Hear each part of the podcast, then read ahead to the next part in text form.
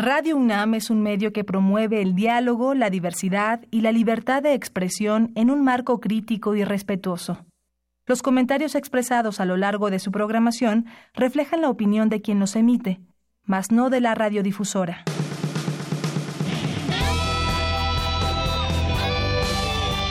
Prisma RU. Relatamos al mundo.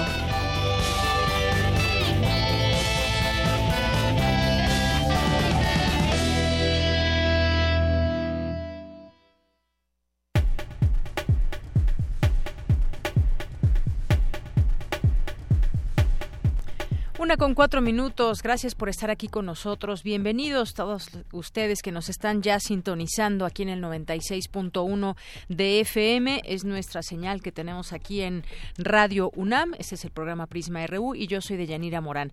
Les pido, les eh, pido que nos acompañen de aquí a las 3 de la tarde porque vamos a tener varios temas. Nos gustaría compartir con ustedes estos temas, su análisis, pero sobre todo también que nos compartan su opinión, sus comentarios de lo que aquí vamos platicando. También nos puede escuchar en www.radio.unam.mx y tenemos a su disposición varias vías de comunicación, que es el teléfono 5536-4339.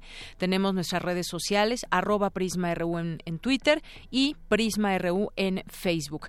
Hoy vamos a hablar de la reforma energética, un libro que se titula así, Reforma Energética, una trampa de subdesarrollo, escrito por el doctor Sergio Saldaña Zorrilla, que eh, pues es un economista egresado de la UNAM, consultor internacional en materia de energía y cambio climático y ha sido funcionario de organismos internacionales, la CEPAL, el PNUD de la ONU. Vamos a platicar con él, pues lo que escribe en sus páginas, por qué esta reforma energética que tenemos actualmente en acción, pues no es lo mejor para México, pero sobre todo también ahora en un contexto en donde estamos hablando de un nuevo gobierno que está por entrar en próximos meses, en diciembre, y que había tenido una visión muy crítica de la reforma energética y al parecer, bueno, pues eh, quienes están muy de cerca en la reforma energética o todo lo que tiene que ver con ello, pues ahora no la ven tan mal. Vamos a platicar de esto, también un tema, un tema polémico. Eh, vamos a tener también más adelante en nuestra segunda hora la oportunidad de platicar con la maestra Silvia Molina. Hay un seminario interesante que tiene que ver con los sismos y ella nos estará platicando desde eh, la parte también del Colegio de México, este programa de conferencias del Seminario de Cultura Mexicana, los sismos y sus consecuencias, con presencia de la Universidad Michoacana de San Nicolás de Hidalgo en el Seminario Cultura Mexicana. Eh, se llevará a cabo a partir del próximo lunes y hasta el viernes 10 de agosto. Son varios temas, varios los ponentes. Será interesante que nos platique el enfoque que se tendrá sobre en estas eh, conferencias sobre lo que debemos de saber de los sismos o también, pues ya eh, de una manera mucho más especializada, conocer qué sucede con el tema de los sismos y sus consecuencias. Bien, vamos a platicar también con el maestro, el maestro Salvador Mora Velázquez, él es académico de la Facultad de Ciencias Políticas y Sociales de la UNAM. Otro tema polémico que ya empiezan ahí a, haber distintas posturas, opiniones, mucho de lo que de lo que tenemos ahora está siendo opinión. Ah, opino que la descentralización es buena o es mala. Opinamos que los delegados son buenos o son malos, pero ¿qué hay más allá de todo eso? ¿Por qué mejor no lo vemos al análisis? Bueno, esta figura de los delegados estatales que operarán durante el sexenio de López Obrador, ¿quiénes son ellos y cuál va a ser su papel específico entre los gobernadores y el presidente? ¿Es un puente de comunicación? Eh, ¿Son personas que se van a, apropiar del presupuesto? ¿O cómo va a ser esta, esta relación? Habrá que analizarla, pero sobre todo aquí lo que queremos mostrarle es pues tener eh, ese conocimiento para saber exactamente qué van a ser estos delegados. Vamos a tener también, por supuesto, información nacional, internacional, cultura. Hoy es jueves de Cinemaedro con el maestro Carlos Narro y también día de Gaceta UNAM. Un día como hoy nació el Consejo Nacional de Huelga, es otro de las en su información que está publicando también la Gaceta concerniente al movimiento de 1968 y hoy nos muestra pues esta importante día hace 50 años, el nacimiento del Consejo Nacional de Huelga, el CNH. Es la una con ocho minutos, vamos a nuestro resumen informativo. Relatamos al mundo. Relatamos al mundo. Hoy miércoles 2 de agosto en los temas universitarios, Carlos Santamaría, de 12 años, de 12 años, cursará la carrera de Física Biomédica en la Facultad de Ciencias. Será el primer alumno de esta edad en una licenciatura de la UNAM. Mi compañera Virginia Sánchez nos tendrá aquí los detalles. Alumnos y académicos de la UNAM desarrollaron un algoritmo aplicado a la gestión autónoma de un invernadero en aspectos como el clima, encendido de luces y fertirrigación, entre otros. Cindy Pérez Ramírez nos tendrá los detalles. El próximo 7 de agosto comenzará la vigésimo tercera edición del Festival Internacional de Cine para Niños. No te pierdas los detalles con Dulce García más adelante. Y aquí tendremos más detalles el día de mañana también, que entrevistaremos a personas que están participando en esta edición. Y en los temas nacionales, el virtual presidente electo, Andrés Manuel López Obrador, dijo que como presidente tendrá la facultad de designar delegados en las entidades sin necesidad de una reforma, luego de la protesta de algunos gobernadores. La Corte de Justicia, la Suprema Corte de Justicia de la Nación, pretende avalar conceptos como el uso medicinal de la marihuana, el derecho a recibir educación sexual y el derecho a la muerte digna, así como la eliminación del fuero. Ante el incremento de violencia en Sonora, el gobierno de Estados Unidos emitió una alerta para que sus ciudadanos eviten visitar los municipios de Guaymas, Empalme y San Carlos.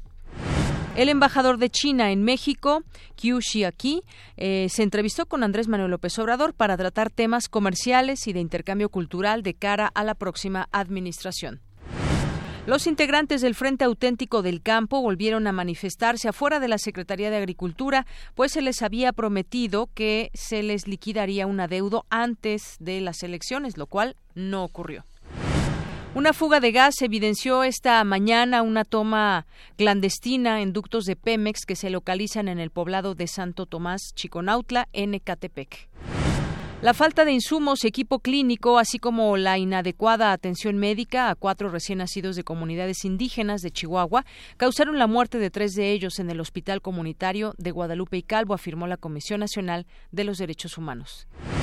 Hoy continuarán las altas temperaturas en la mayor parte del país debido a la intensa ola de calor. También se prevén tormentas intensas en sitios de Michoacán, Guerrero, Oaxaca, Chiapas y Veracruz, informó el Servicio Meteorológico Nacional. En temas de economía, el Consejo Coordinador Empresarial externó su preocupación por el futuro de la Comisión Federal de Electricidad tras el nombramiento de Manuel Bartlett como, como futuro titular de la misma. En temas internacionales, la Organización de las Naciones Unidas para la Educación, la Ciencia y la Cultura, la UNESCO, estima que en el mundo uno de cada cuatro adolescentes entre 13 y 15 años consumió alcohol en los últimos 12 meses, mientras que cada, cada, de, cada una de 10 niñas y uno de cada cinco niños fumó tabaco. El Papa Francisco aprobó la modificación del Catecismo Católico para declarar inadmisible la pena de muerte y mostró el compromiso de la Iglesia en animar a su abolición en todo el mundo. Amnistía Internacional consideró que se podría haber evitado que las elecciones de Zimbabue tuvieran un derramamiento de sangre si las fuerzas de seguridad hubieran actuado con moderación en las violentas protestas que dejó un saldo de tres muertos.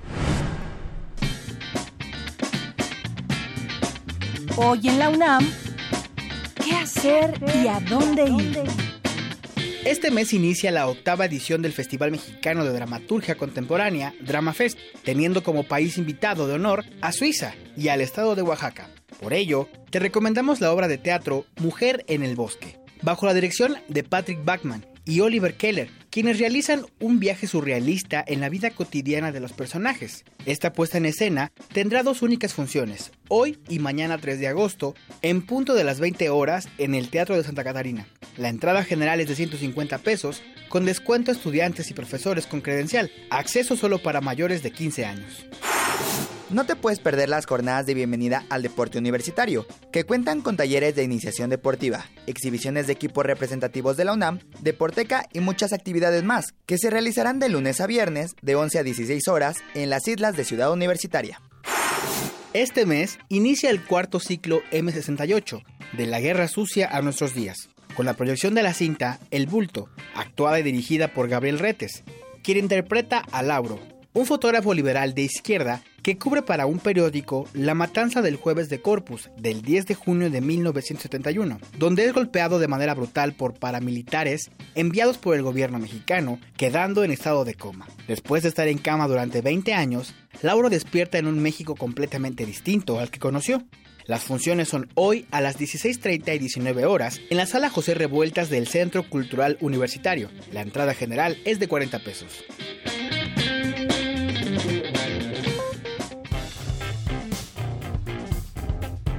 Campus RU.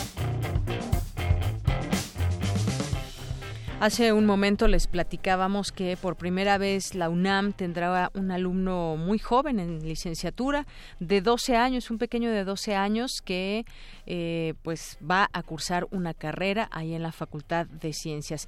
Mi compañera Virginia Sánchez tiene esta información. ¿Qué tal Vicky? Muy buenas tardes. Hola, ¿qué tal Deyanira, auditorio de Prisma RU? Muy buenas tardes. Así pues, Deyanira, si hacemos memoria, a los 12 años comúnmente nos estamos preparando pues para ingresar a la secundaria.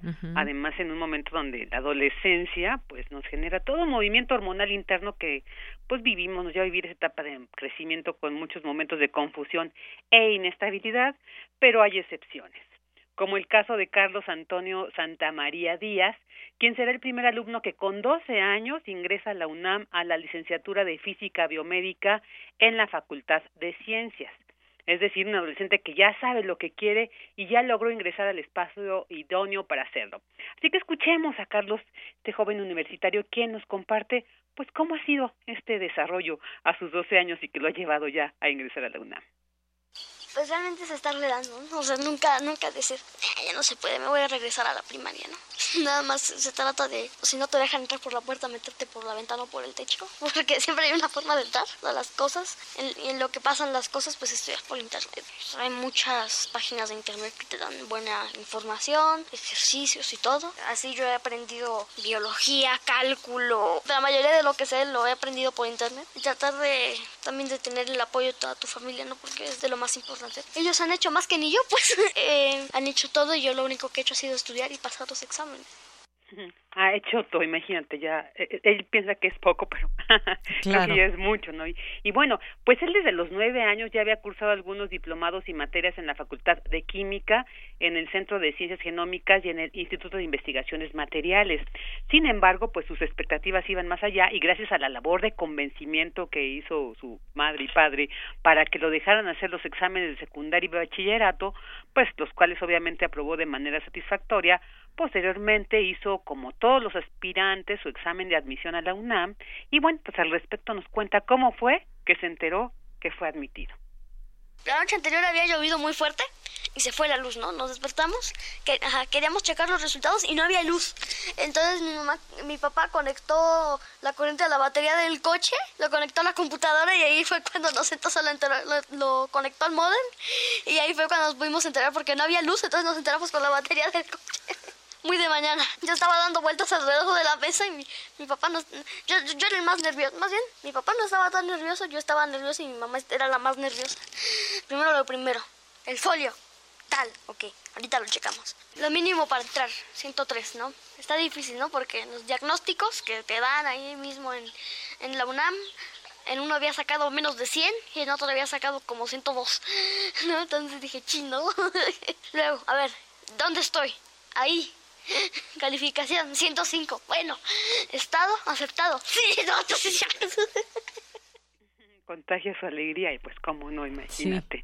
A ver, y bueno, pues la madre de Carlos Antonio Celia Díaz, maestra de Educación Física, y su padre, Fabián Santamaría, se conocieron cuando formaban parte del equipo de triatlón en la UNAM, ¿no? ahí decían esta semillita puma de niño. Actualmente ellos viven en Cuernavaca, muy cerca del Centro de Ciencias Genómicas de la UNAM, donde el pequeño cursó una estancia semestral que dice le brindó más elementos para ir pensando algunos proyectos académicos ya en su carrera, como escucha el de construir una mitocondria desde cero, identificar todos sus procesos, relacionarlos y después reconstruir dichos procesos en la vida real para hacer una pequeña población de mitocondrias y así generar un medio en que se desarrollen para que después, dice, podemos continuar con los demás organelos hasta lograr una célula completa y poder curar casi cualquier enfermedad. bueno, pues este niño eh, sí es un niño con muchas capacidades, imagínate ya plantearse eso.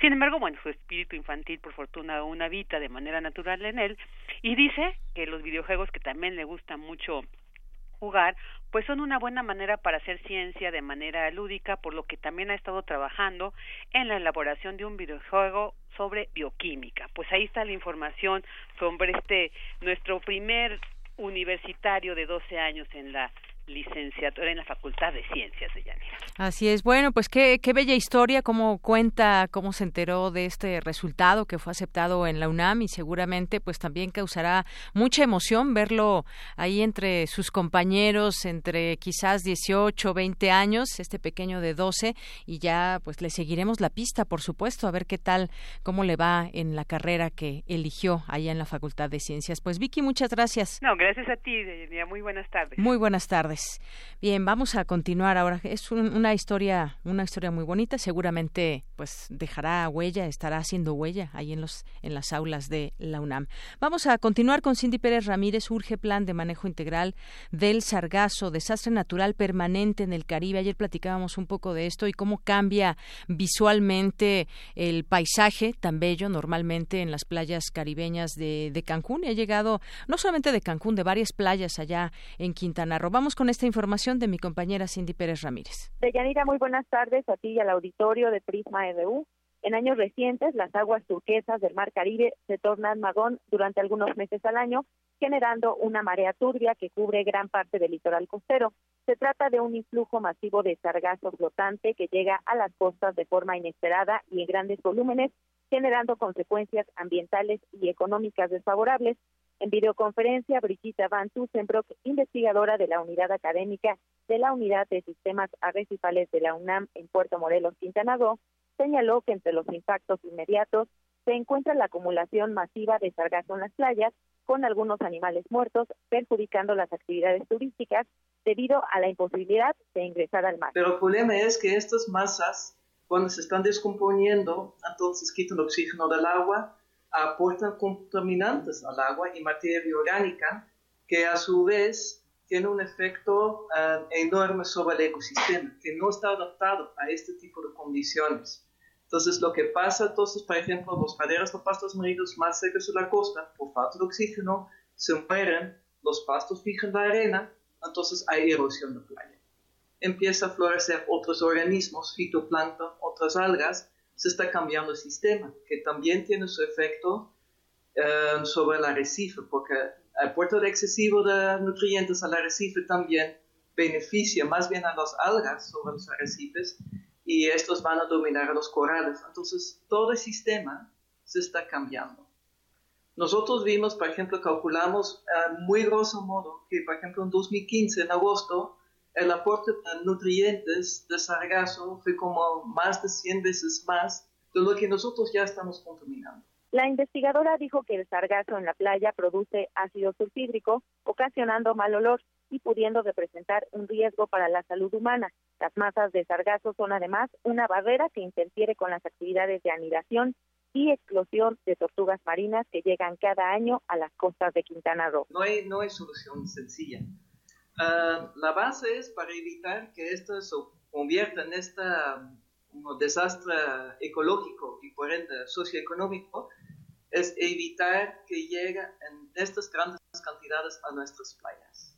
Porque si ya está llegando a las playas, empiezan a descomponer, se requiere investigación. Ese es un fenómeno completamente nuevo que yo creo que incluso en el mundo. Entonces, todavía se tiene que investigar cuáles son las mejores prácticas se tiene que estudiar cuáles son las mejores técnicas para evitar también de pescar toda la fauna asociada. Entonces también lo que falta para hacerlo de una manera eficiente es, primero, es modelaje. Eh, sabemos que manchones grandes, uh, cuándo van a llegar y cuándo. Igual maneras de concentrar el sargazo y de ahí tener barcos que lo cosechan, porque no siempre están en el mismo lugar. Por esto se necesita mucha investigación. Este es el reporte que tenemos de Yanira. Muy buenas tardes.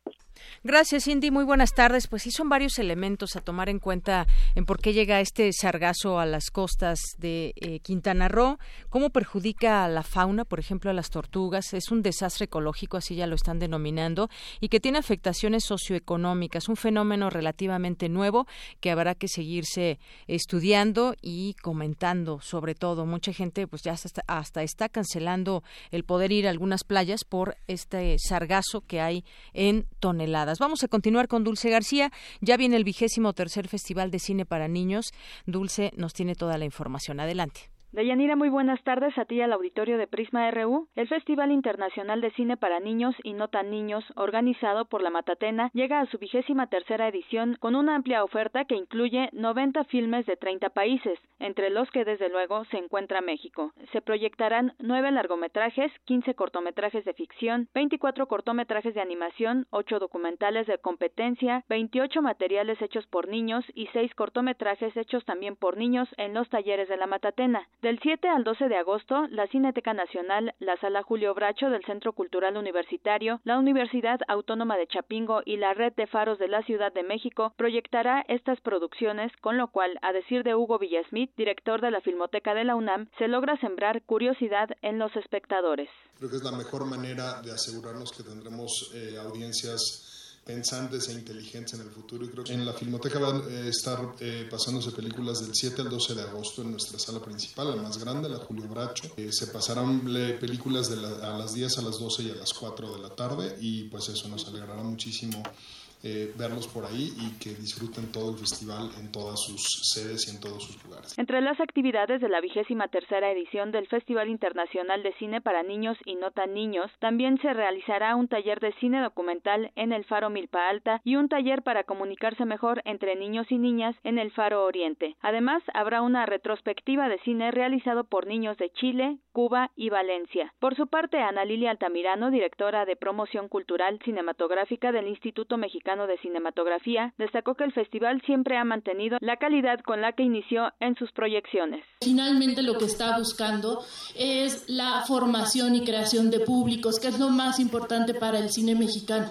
El acercar a los niños a propuestas de calidad de diferentes países de cine mexicano es lo que va a repercutir en un futuro para para las producciones mexicanas. Les recordamos que el Festival Internacional de Cine para Niños y No Tan Niños se llevará a cabo del 7 al 12 de agosto. Para consultar la programación, visite la página web www.lamatatena.org. Es el reporte. Muy buenas tardes.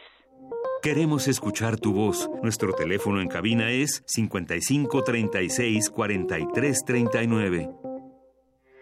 Porque tu opinión es importante, síguenos en nuestras redes sociales, en Facebook como Prisma RU y en Twitter como arroba PrismaRU. Bueno, ya estamos aquí de regreso para platicar, como les había dicho al inicio del programa, con el doctor Sergio Saldaña Zorrilla y que bueno pues el doctor Sergio es economista por la UNAM, consultor internacional en materia de energía y cambio climático, exfuncionario de organismos internacionales como la CEPAL y el PNUD y está con nosotros para hablar de su libro y otras cosas más que tienen que ver ligadas a la reforma energética. Reforma energética, una trampa del subdesarrollo. ¿Cómo estás? Hola, Deyanira. Eh, muy bien, muchas gracias por la invitación y aquí estamos listos para conversar sobre política energética de México. Así es, bueno, es un análisis muy detallado que haces, que pasas pues desde la geopolítica, cómo le va a Pemex en los últimos años, qué significa esta reforma que nos trajo el, el sexenio que está terminando de Enrique Peña Nieto, se modificó la constitución, algo pues que suena bastante fuerte, y hacia dónde vamos con esta reforma energética. Creo que lo dejas muy claro en el libro, no es el mejor camino, se tendrían que hacer modificaciones si queremos que nos vaya bien dentro de este sector. A ver, platícanos primero un poco desde tu visión cómo nace esta idea y qué encontramos en el libro. Bueno, antes que nada, Deyanira, gracias por haber eh, ido a la presentación del libro, lo tienes, ya lo estás leyendo, ya se ve todo subrayado, todo ya doblada las hojas. Entonces, excelente, pues más bien Eh, sería muy padre que nos dijeras tú qué, qué haces ah, eh, bueno. agarrado de ahí y, mira, pues como ves ahí En, en, el libro qué significa esta reforma. Mira, la reforma concretamente es una modificación a, a, tres artículos constitucionales, el 25, 27 y 28. Y el corazón de la reforma energética consiste en quitar la exclusividad del Estado mexicano para la exploración y producción de hidrocarburos y generación de fluido eléctrico. Eh, y con haber quitado esa exclusividad, pues abre la puerta para que particulares nacionales y extranjeros eh, intervengan fuertemente en el sector energético del país. Esa es la gran diferencia. Esa es la reforma. Ahora, surge una gran disyuntiva reciente y con el nombramiento que ahorita vimos de Manuel Bartlett y con la mm, cuestionamiento que se le ha hecho a Bartlett sobre la reforma energética. Se le ha dicho, eh, usted ha sido un gran crítico de esta reforma, entonces, eh, pues que, que sorpréndanos. Y los sorprendidos salimos, sí, en efecto, nosotros, porque responde que que pues no, que la reforma parece que, que va bien, muy positivo. Entonces, eh, un cambio de, de, actitud respecto a la reforma energética. Eh, no, no sé muy bien las razones, eh, las deben tener. No las irán se dando. contra la reforma energética. que, Se amparó, hizo una sí. una manifestación, digamos, en contra de, su propia ideología. Acá simplemente te, te, puedo decir que hay una forma eh, de tomar las cosas. Durante este sexenio pueden tomar decisiones y que pueden fortalecer mucho al sector energético del país, pueden fortalecer fuertemente a Pemex y a CFE perfectamente sin abrogar o derogar la reforma energética. ¿eh? eh por qué? Porque la exclusividad del Estado mexicano, al habérsela quitado, faculta, posibilita a particulares a que entren al, sector, pero no están obligados a entrar. Y el Estado mexicano eh, se reserva el derecho de darle segmento del mercado a, a estos eh, a, estos agentes económicos, ¿no? A los, a los particulares. Entonces, si la política económica de este, de, este gobierno entrante es así nacionalista, no habrá no habría problema con todo y reforma, puedes perfectamente, eh, pues ya no entre, ya no, ya no licitas más en la ronda, en las rondas de la CENER, ¿no? Ya no concesionas más bloques petroleros, ya no entregas más contratos pidiregas, bueno, estas modalidades de, de concesión para el sector eléctrico, lo puedes hacer perfectamente, ¿sí? El problema es que acabado este sexenio, puede venir un sexenio, una administración que tenga un enfoque muy diferente y que ahí sí que ahí sí vuelvan nuevamente a, a, privatizar todo, ¿sí? O a eh, concesionar todo, todo el sector eléctrico. Entonces, no hay eh, la urgencia de abrogar la reforma energética, de tirar la reforma energética, pues no es, no, no es tal. ¿sí? Y yo diría, incluso, tenemos seis años para... Tenemos seis años para abrogar o lo que se quiera. ¿sí? Mi única, mi única preocupación es, después de estos seis, años, mira, yo, yo tengo una mm, bastante confianza en la administración entrante de López Obrador, una enorme confianza de que van a hacer todo bien, todo o, prácticamente, la mayor parte al menos, bien, incluido la conducción del sector eléctrico. Pero me queda la preocupación que si no logran eh, poner los candados para, para la privatización del sector antes de que acabe este sexenio 2024, digamos. Eh, ahí sí nuevamente volvemos a entrar en el drama de, que se, se, privatice todo. Y como se comenta en el libro, la, el problema de la privatización no es, un, no, es un, la privatización en sí no es mala, sino la pérdida neta de ingresos para el país. Que cuando tú lo das al sector privado, las, las ganancias se van a particulares. Si fueran particulares nacionales, bueno, podría, podría irse redistribuyendo esas ganancias en, en distintos eh, subsectores, bueno, ramas, actividades nacionales. El problema es que son empresas extranjeras, la gran mayoría que hace las grandes inversiones. Entonces, acaban por, por eh, ganar contratos sus filiales aquí en México y transferir todas las ganancias, todas las utilidades a sus matrices en el extranjero. Entonces el país se queda sin, sin, sin, esas, sin esos beneficios de nuestros recursos naturales. Y esa es la naturaleza propia de, de un país subdesarrollado que tiene mucho de colonia intervenida por la metrópoli, ¿sí? Que es la transferencia de riqueza. Yo, yo no alegaría nada si tuviéramos un, una forma, un sistema tributario en el sector energético eh, justo, justo para el país, en el que se le exigiera un pago de contribuciones, impuestos, regalías eh, altas a los particulares, pero no lo está haciendo, no, no se está haciendo. las, licitaciones que se han entregado en la ronda 1 por parte de la CENER eh, son sumamente dañinas a, a, los ingresos públicos de este país. Claro. Y bueno, eh, decías un poco también que, te llamó la atención de este libro. Me parece muy interesante que hagas eh, todo este, que nos contextualices qué hay o qué ha sido en otros años, en otros, en otras décadas, qué ha pasado con el, con todo eh, el tema energético. Y hablas, por ejemplo, de la soberanía energética, ¿no? Y, y que México es un país que históricamente ha entregado sus principales recursos naturales a gobiernos y compañías extranjeras.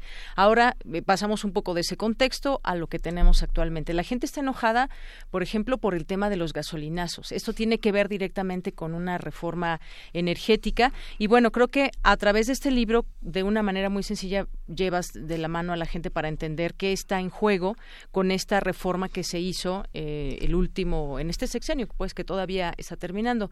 Eh, ese tema, eh, esta palabra o estas dos palabras, soberanía energética, ¿qué, ¿qué, significa? Hacia allá deberíamos caminar, pero ¿cómo hacerlo? Hay muchas maneras y parece ser que durante esta reforma esa palabra no tuvo mucho eco, la soberanía energética. Claro.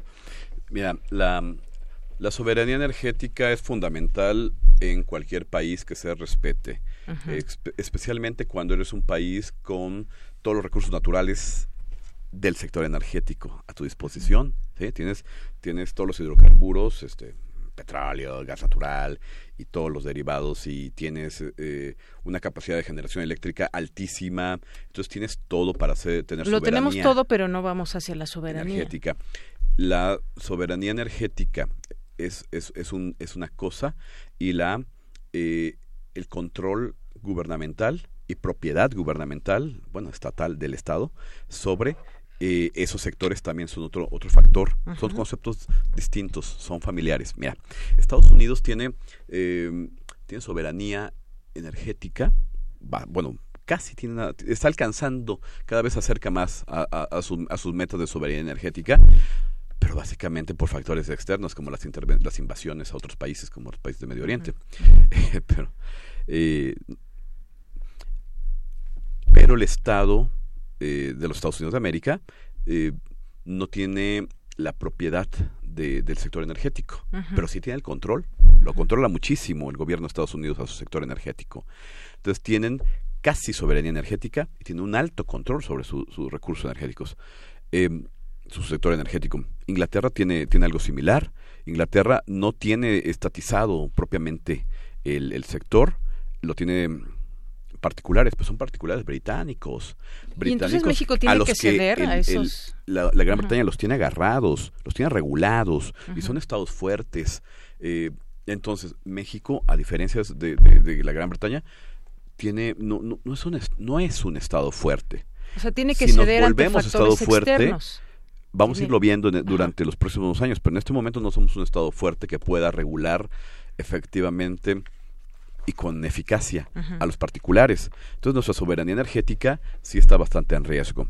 Eh, para los e, para algunos economistas, para el grueso de los economistas, eh, suelen decir ellos que eh, pues estaría más eficientemente manejado el sector energético con particulares, que porque ellos administran más óptimamente recursos, etcétera, pues no en este sector, ¿eh? Este sector no lo puedes concesionar.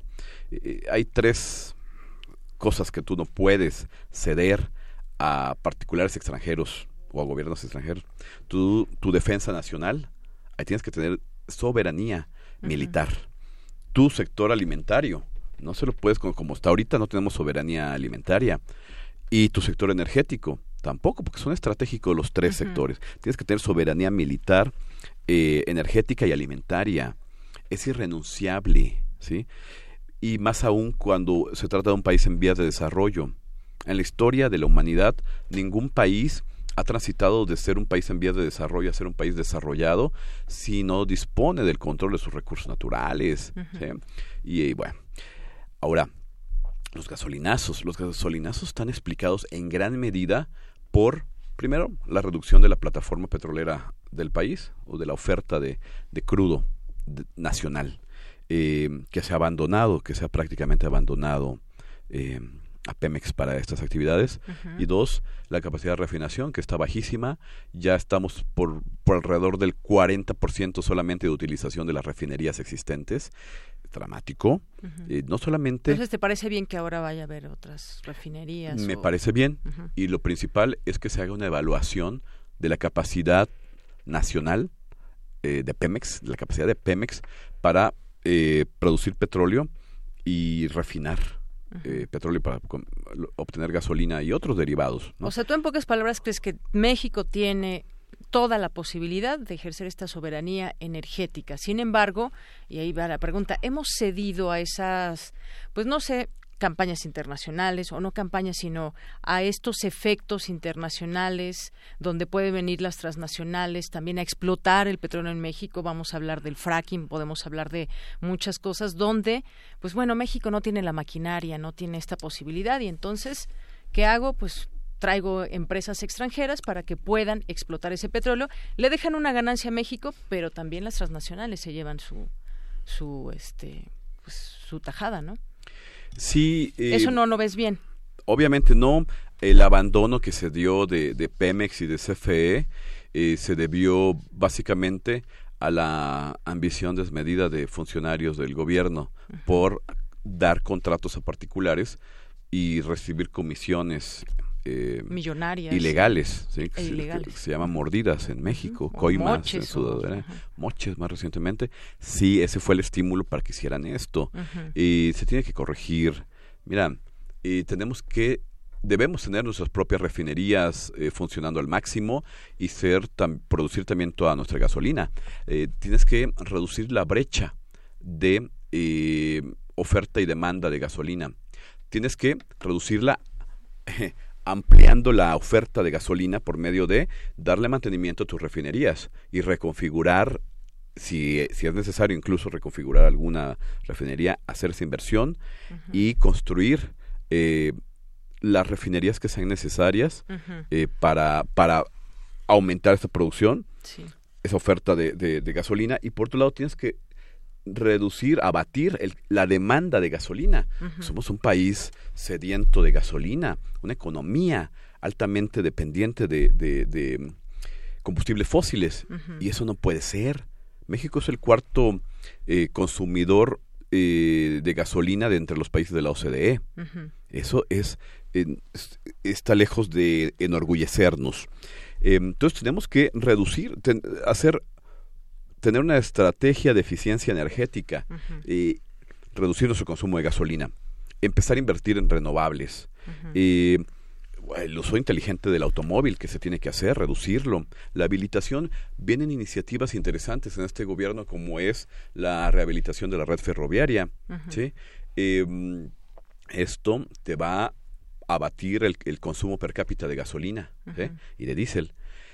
Eh, Igualmente, la rehabilitación de los puertos, eso va a reducir el uso también de trailers, eh, entonces también reduces combustibles fósiles em, y al, usar la vía marítima. Entonces, sí viene, vienen mecanismos. Se está discutiendo la construcción de la refinería de dos, en dos bocas, ¿no? En Tabasco. Creo que es muy acertado, ¿sí? Y, Oye, ahora bien, ¿crees que eh, el próximo gobierno de Andrés Manuel López Obrador tenga ese ese ímpetu, esta situación de poder cambiar, poder cambiar esto que, que, bueno, a todas luces se ve, es una crítica que tú haces a la reforma energética en tu libro. ¿Crees que pueda cambiarlo realmente, que por ahí vaya el interés? Porque además, bueno, así se nos vendió durante la campaña, eh, se nos dieron muchas razones de por qué la reforma energética pues no iba por el, por el mejor camino y ahora tenemos a un Manuel Bartlett que, que va a estar al frente de la CFE, quien pues va a tener esa posibilidad también de encauzar ciertas cosas. Dices, a mí no me gustó tampoco, a mucha gente no le gustó, pero ¿crees que lo vaya a hacer este gobierno? ¿Crees que se sostenga en esa parte? ¿O, ya ahora de pronto todo se va a volver no tan malo? ¿O, o cómo ves esta postura del actual gobierno?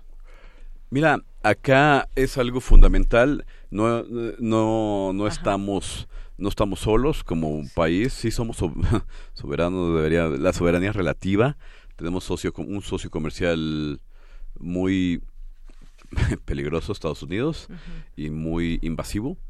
Eh, entonces habría que medir.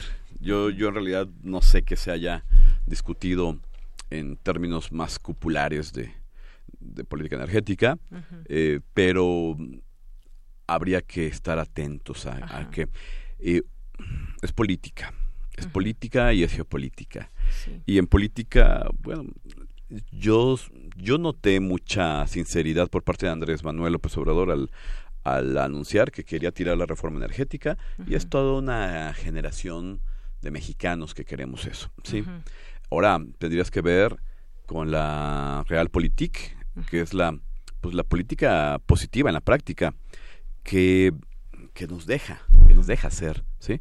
Una cosa son los, son los deseos y otra cosa es lo que, lo que también sea mm, política y geopolíticamente prudente en este momento hacer, ¿eh? No sé, pero este viraje em, creo que dentro de muy poco nos vamos a, a, enterar que otra cosa, en este momento los Estados Unidos eh, andan un poco ociosos en, en términos internacionales, sin embargo cada día se ve que están comenzando a ocuparse más de China. Y China es un problema, una preocupación creciente para los Estados Unidos. Entonces, en la medida en que se empiecen a, ocupar por allá y se empiecen a distraer, pues nosotros podemos también aquí eh, retomar la agenda de abrogación de la reforma energética. ¿sí? Son muchas cosas que hay que que hay que ir considerando. Claro, dices, Nos estorba el panel de controversias del, del, Telecan, también para la revisión de contratos eh, del sector energético. ¿eh? eh ahí nos estorba, perdón por la palabra, sí nos estorba la Suprema Corte de Justicia de la Nación, que es sumamente conservadora. Y digo conservadora por, para no usar adjetivos más fuertes. Los que yo eh, ya fuera del aire te voy a decir. Mi, eh, sí, entonces, yo tengo temor de que esta corte tan conservadora y tan eh, anti-México, tan poco nacionalista, eh, cuando se le revise un contrato a una compañía extranjera petrolera, éstas se vayan a amparar y la corte les concede el amparo y sea un cuento de nunca terminar, ¿sí? Yo creo que hay que hacer algo con la corte. Eh, ahí se necesita una operación política de alto calado con la Corte, porque si yo no veo que vayan a hacer que estén del lado del país. Mira, en 1938 tú lo viste, eh, lo vimos todos, lo que hemos leído historia de, del cardenismo, que fue gracias a la Suprema Corte de Justicia de la Nación que se inició el proceso de, de nacionalización de, la industria petrolera. ¿sí? ¿Por qué? Porque los...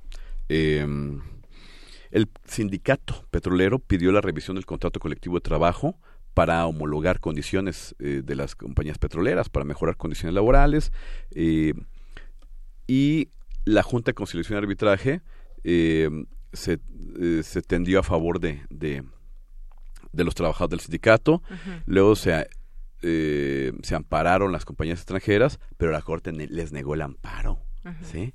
Y haberles negado el amparo, bueno, eh, ya no les quedaba mucho por hacer más que recurrir a sus gobiernos. ¿eh? Pues sí, Sergio. Vamos a ver, mira, eh, ya estamos terminando esta entrevista.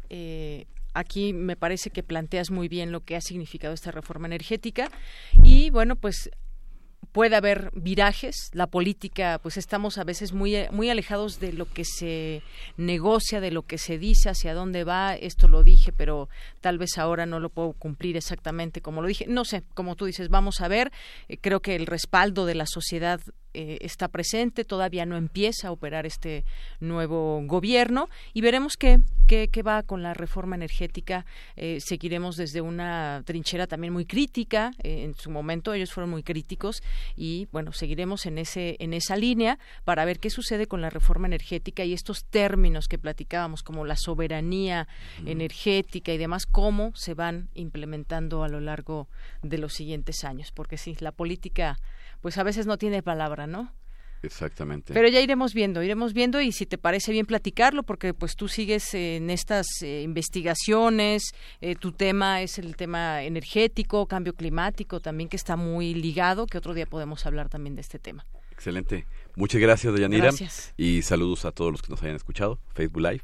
Gracias. Así es. Bueno, pues muchas gracias, doctor Sergio Saldaña Zorrilla. Gracias. Hasta luego. Chao. Tu opinión es muy importante. Escríbenos al correo electrónico prisma.radiounam@gmail.com.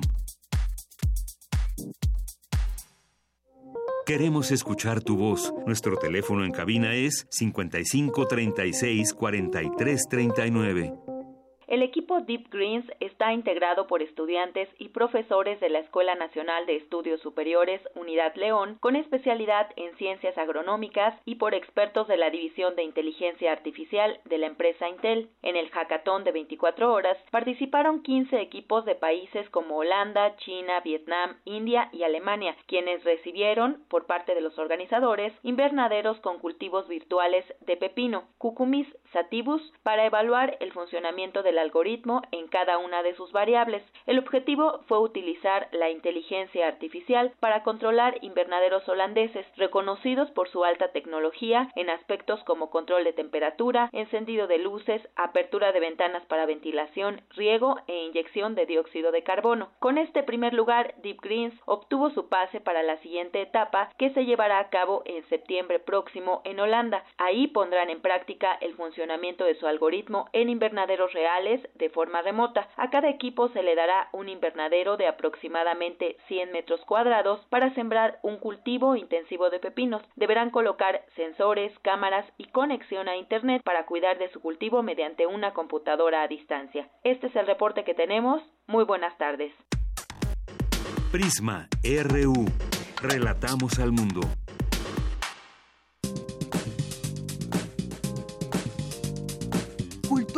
RU. Bien, pues entramos ahora a la sección de cultura. ¿Qué tal, Tamara? ¿Cómo estás? Buenas tardes. Deyanira, muy bien, muchísimas gracias. Buenas tardes a ti y buenas tardes a todos aquellos que nos acompañan desde la una de la tarde. Qué bueno que están en esta frecuencia. Hoy les tenemos una invitación que puede ser del interés, el interés de padres y madres para que acudan a una obra de teatro infantil que a su vez es un proyecto lúdico que incluye danza, eh, danza, canto y música. Les cuento que de acuerdo con cifras de la Organización para la Cooperación y el Desarrollo Económicos, 4.5 millones de niños mexicanos son víctimas de violencia sexual, lo cual convierte a México en el país con mayor índice de abuso infantil a nivel mundial. Con este dato surgió una iniciativa de Yanira, una iniciativa del Centro Nacional para el Desarrollo Sexual Infantil y Juvenil, conocido por sus siglas como CENDES, y para platicarnos más de este proyecto, invitamos a Davo Mora. Él es actor y también parte del elenco de la obra Corazonada. Davo Mora, muy buenas tardes y bienvenido a este espacio. Hola, muy buenas tardes, ¿cómo estás? Muy bien, ¿y tú? Bien, muchas gracias. Oye, queremos escucharte latir porque eres el corazón de esta, de esta obra. Eh, un tema muy importante, el abuso infantil. Platícanos, por favor, acerca de este proyecto. Ah, mira, pues bueno, Corazonada, eh, escrita y dirigida por Carolina López, se estrena en el 2015 y es para prevenir, detectar y detener el abuso sexual infantil, que como ya dijiste, ocupa el primer lugar a nivel mundial México y es una cosa como preocupante para la sociedad, ¿verdad? Así es. Esta obra, eh, pues bueno, la, la, la sinopsis, digamos, ¿no? Eh, Rosita va a casar a su abuelita, deja unos banquecitos y se encuentra con un personaje incógnito que lo ponemos como incógnito porque puede ser mujer, puede ser hombre, eh, puede ser un familiar, puede ser un, personaje eh, que no conocemos, etcétera. No puede ser un maestro, puede, puede ser cualquier persona. Entonces este personaje incógnito, por medio de chantajes, le pide jugar a Rosita con él a un juego íntimo de adultos, ¿no? Confundiendo a Rosita, entonces, bueno, en la puesta en escena cabe aclarar que se entiende que abusa de ella, pero no, no viene nada explícito al público, todo a modo de que los niños entiendan, pero no lo vean. Con la ayuda de Corazoneada, que en este caso yo soy Corazón, Corazoneada juntos forman la palabra corazonada y ayudan a Rosita junto con otros personajes y se invita al público, por supuesto, a que le den ánimos a Rosita para que Rosita se lo diga a su mamá, no se quede callada y con esto pues los mensajes se tratan de dar como el no estás sola, yo te escucho, no es tu culpa y se dan herramientas para detener el abuso y fomentar la denuncia. Claro, y además eh, es un, bueno, creo que, que es un proyecto que a través del, del, arte visibiliza justo e, este tema tan importante, Davo, y que lo hace de una manera muy lúdica tanto para el público infantil, para darles herramientas, pero también le da herramientas a los padres para que puedan eh, hablar también de este tema, que a veces eh, lo, lo evitamos o lo convertimos en un tabú y no debería de ser así. Así es, de hecho, cuando se eh, programan las funciones, digamos, para escuelas, se le dan talleres previos a los padres de familia, a los maestros y a los niños específicamente. Y con estos talleres se, se dan herramientas a, a cada parte del núcleo familiar y, y, bueno, al personal docente para que en su momento puedan hablar con los niños. Entonces ya todos conociendo o teniendo conocimiento pues del tema, pueden hablar después de la obra de teatro con los niños, entonces si el niño tiene alguna alguna duda, algún algún tema que tratar, o, ha habido la verdad sí casos de de niños que terminando la función pues hablan y dicen me ha pasado esto, me, inclusive los adultos dicen me pasó de niño y nunca lo hablé, ¿no? Entonces dentro de la obra pues te digo los mensajes son háblalo, no te quedes callado y siempre siempre hay algo que hacer, ¿no? Y, y bueno la denuncia como como herramienta primaria para detener, detener estas cifras a, nivel nacional.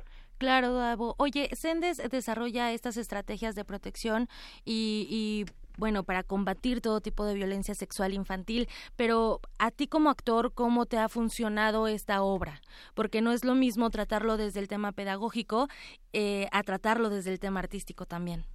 Sí, claro. Eh, bueno, en Sendes de por sí nos, nos capacitan en el tema, aunque ya lo sabemos, es conocido, pero nos capacitan de cierta forma que si tenemos algún caso que, que nos toque, que se acerque un niño como corazón y me diga, oye, me pasa esto, saber qué decir, ¿no? Saber cómo tratarlo. Y bueno, me han pasado de todo, o sea, de, de, ver niños llorando en el público y de pronto así saber pues que ese niño fue tocado con este tema, uh híjole, es, es una cosa fuerte, fuerte para nosotros también, pero sabes que a la vez es gratificante, o sea, es algo muy muy raro, ¿no? Porque puedo decir, sí, detecté uno, pero ¿por qué tengo que detectar? No debería de pasar. Claro, ¿no? claro. Sí, sería un poco contradictorio, ¿no? Como tú lo, lo, mencionas, y que no es un tema muy fácil de tratar. Y además, bueno, se están presentando, Davo, eh, el último sábado de cada mes a las 12 del día. Y bueno, se están presentando en el Foro del Valle, que se ubica aquí muy cerca de Radio UNAM. Están en Nicolás San Juan, número 616. Esto aquí en la colonia del Valle. Y, pero también para quienes nos esté escuchando, la obra también va a instituciones, también va a empresas y bueno, nada más basta contactarlos.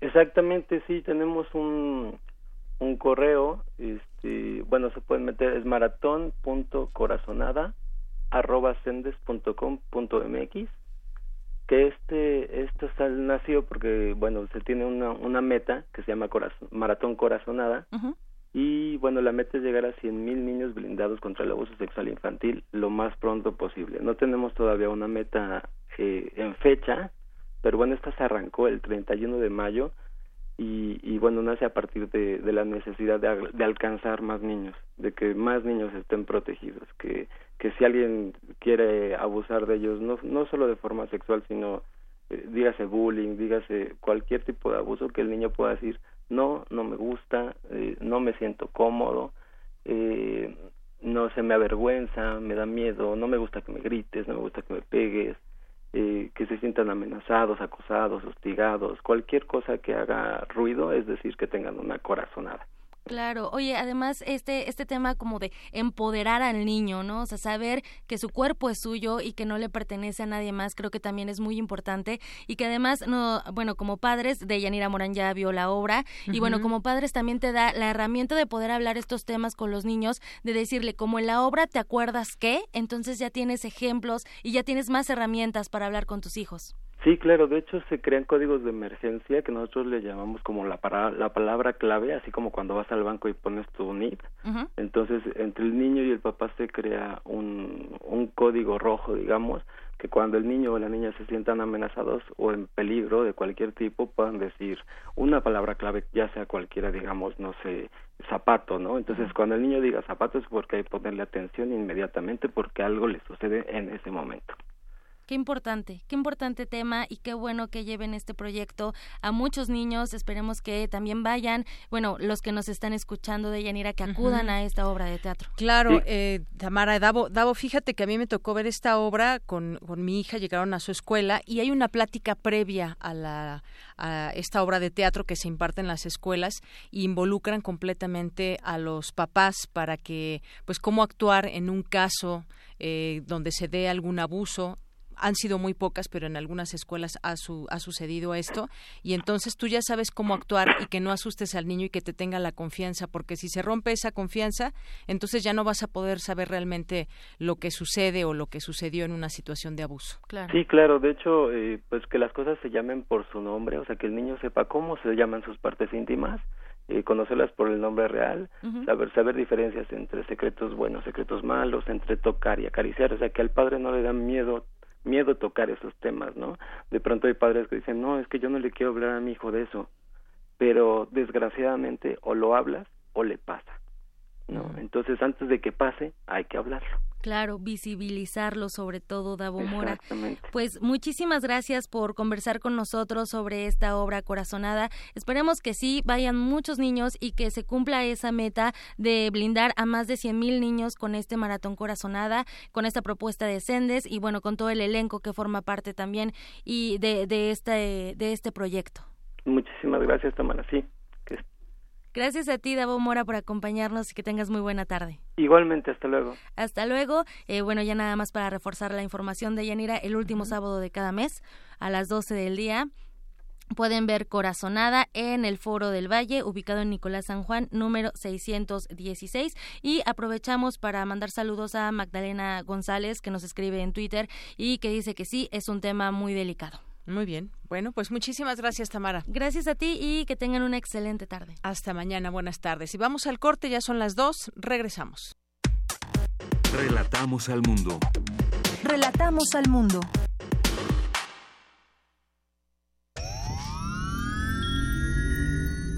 Tienes las ideas, tienes el talento, tienes la disposición, pero te faltan los medios.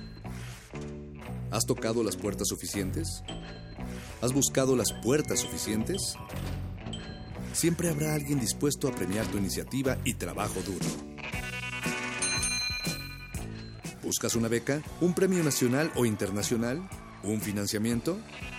Solo necesitas la orientación correcta. Bécame mucho. Toga y birrete para economías en decadencia. Jueves. 20:45 horas por el 96.1 de FM. Radio UNAM.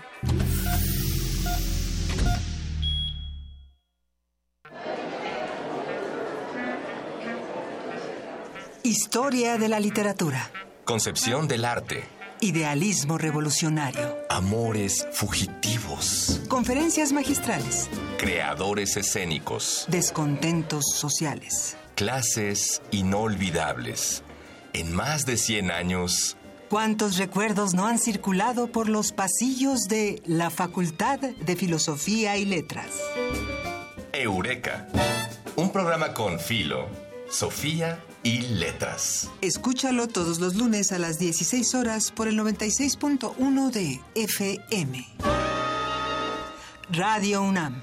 Experiencia sonora. El INE te está esperando. A partir del 2 de julio podrás asistir a los módulos de atención ciudadana a realizar cualquier trámite de tu credencial para votar. sacarla por primera vez, actualizar tu domicilio o datos, renovar tu fotografía o solicitar una reimpresión. Consulta ubicación, horarios y documentos necesarios en INE.mx al 01800 433 2000 o a través de redes sociales. Porque México nos importa. Estamos todos listos para actualizar nuestra credencial para votar. INE.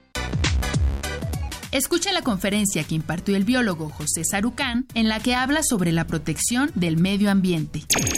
Lo que no podemos hacer es seguir pensando que tenemos que crecer indefinidamente. Y se crece indefinidamente porque nosotros entramos en el juego del crecimiento indefinido, con el consumo absolutamente indiscriminado de todo lo que nos ponen enfrente. Tu mejor compañía es www.descargacultura.unam.mx 4. Cuatro años de hacer comunidad. Primer Movimiento te invita a celebrar su cuarto aniversario. Ven el viernes 3 de agosto de 7 a 10 de la mañana a nuestra transmisión en vivo desde la sala Julián Carrillo de Radio UNAM. Si no puedes asistir, escúchanos a través del 96.1 de FM y el 860 de AM. También por la señal de TV UNAM en el canal 20.1 desde las 7 de la mañana o por www.radio.unam.mx. Primer movimiento. Cuatro años de hacer comunidad. Porque tu opinión es importante, síguenos en nuestras redes sociales, en Facebook como Prisma RU y en Twitter como arroba PrismaRU. Queremos escuchar tu voz. Nuestro teléfono en cabina es 55 36 43 39. Mañana en la UNAM, ¿qué hacer y a dónde ir? La Dirección General de Cómputo y Tecnología de Información y Comunicación te invita a su plática informativa para el programa de becas en el área de telecomunicaciones. Si te interesa acceder a este apoyo económico, asiste mañana 13 de agosto a las 12 del día al DGTIC ubicado en Circuito Exterior sin número, frente a la Facultad de Contaduría y Administración, en Ciudad Universitaria. Te invitamos a visitar la exposición Un paisajista pleno, integrada por obras del artista Hermenegildo Sosa, uno de los pintores mexicanos contemporáneos más importantes de nuestro país. Esta muestra estará integrada por 60 piezas que representan paisajes vividos a lo largo de su existencia. La exhibición estará disponible a partir de hoy 3 de agosto y hasta el próximo 23 de septiembre en la sala de exposiciones del Palacio de Minería de 10 a 17.45 horas. La entrada es libre. Recuerda que mañana, 3 de agosto, cierra la convocatoria para participar en el Segundo Foro Nacional de Análisis y Propuesta con Perspectiva de Género, Autonomía y Reconocimiento de Académicas Científicas. Para mayores informes y entrega de resúmenes, comuníquete al 5623-0222, extensión 42769, o ingresa a la página web del Centro de Investigaciones Interdisciplinarias en Ciencias y Humanidades. Bien, estamos de regreso. Gracias por estar con nosotros aquí pendientes en el 96.1 de FM. Está eh, escuchando Radio UNAM, el programa Prisma RU. Bien, pues hora de mandar también saludos a quienes mandan un mensaje, algún saludo, interactúan con nosotros. Francisco Javier Rodríguez, José Tagle, Karen Pérez, Nelly Barajas, Ricardo Mundo. Arturo Vázquez, eh, Miguel Zavala, Callejón de la Luna, José Luis Sánchez, que nos dice por algo los implicados en la ordeña de combustible rechazan los nombramientos de Pemex y CFE porque esperemos que pronto se les acabe su mina de oro negro e igualmente los empresarios que producen electricidad y le venden caro al gobierno le temen a el recién nombrado director. Muchas gracias, José Luis, eh, Prism MEG, eh, Kevin Salas, Eladio Castro, Muchas gracias Armando Aguirre también nos dice saludos eh, amigos gran equipo de Prisma RU acá el ánimo está en alto por los cambios en México. Nos manda ahí una foto desde Tijuana. Saludos, Armando. Gracias también a José Luis León, que nos dice listo, escuchándome, escuchando e informándome. Margeven, también Juanjo M, que nos manda pues eh, esta liga de la petición de change.org sobre los popotes biodegradables y bueno, es una imagen, un video que hay de una tortuga que se le atoró un popote en su nariz y bueno, pues creo que eso refleja también muy ampliamente a dónde pueden ir a parar estos desechos que generamos los humanos. UNAM Global también a nuestros amigos de UNAM, UNAM Global, muchos saludos a todos. Carlos Ríos Soto también, Efren, más 52 Efren nos dice, hola equipo de Prisma, totalmente de acuerdo con Sergio, ¿cómo quitarse el yugo estadounidense? Si peleamos por esa soberanía alimentaria, energética y militar, nos desestabilizan económicamente, social y políticamente. ¿Cuál es el margen de acción de AMLO? Eh, Negrito en el arroz, saludos. José Luis León dice, ya en los 80 Berto Castillo y el PMT señalaron que el valor de la industria petrolera estaba en la petroquímica secundaria. Muchas gracias por tu comentario. Proyecto Jaguar también, Guadalupe Martínez, eh, Carlos Oropa Álvarez también. Le gustó la entrevista más, más 52 Efrem, Magdalena González, saludos Nando y Carlos Oropa. Gracias a todos los que se vayan sumando con nosotros. Xochicot, Xochicostcatl también nos manda aquí eh, un tuit. Eduardo, gracias también. Vamos a continuar con la información. Vamos a ir con la sección de diversa versión de Ruth Salazar. Después de estar dos años y nueve meses en prisión, María Guadalupe Pereda Moreno fue absuelta de la sentencia condenatoria que el Tribunal de Enjuiciamiento emitió en su contra el pasado 20 de julio. La entrevista se realizó días antes de que fuera liberada, pero ejemplifica lo que se requiere en estos casos juzgar con perspectiva de género. Adelante. Diversa versión. Transitando al horizonte de la igualdad.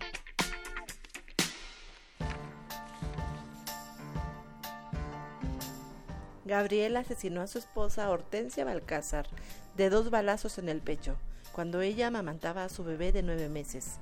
Tenía 26 años. Ya había interpuesto una denuncia por maltrato. Ya ni siquiera vivía con el agresor. Pero como suele suceder, las autoridades la ignoraron. El asesino se encuentra prófugo. Este feminicidio ocurrió el pasado 19 de julio en Minatitlán, Veracruz. Se suma a los miles de casos de impunidad e injusticia que alberga nuestro país. De Yanira, estimado auditorio de Prisma RU, esta semana, en diversa versión, quiero hablar sobre las mujeres que han asesinado a sus victimarios para defender su vida y la de sus hijos, pero que ahora mismo se encuentran encarceladas. ¿Cuántas mujeres que defienden legítimamente su vida se encuentran en prisión en México?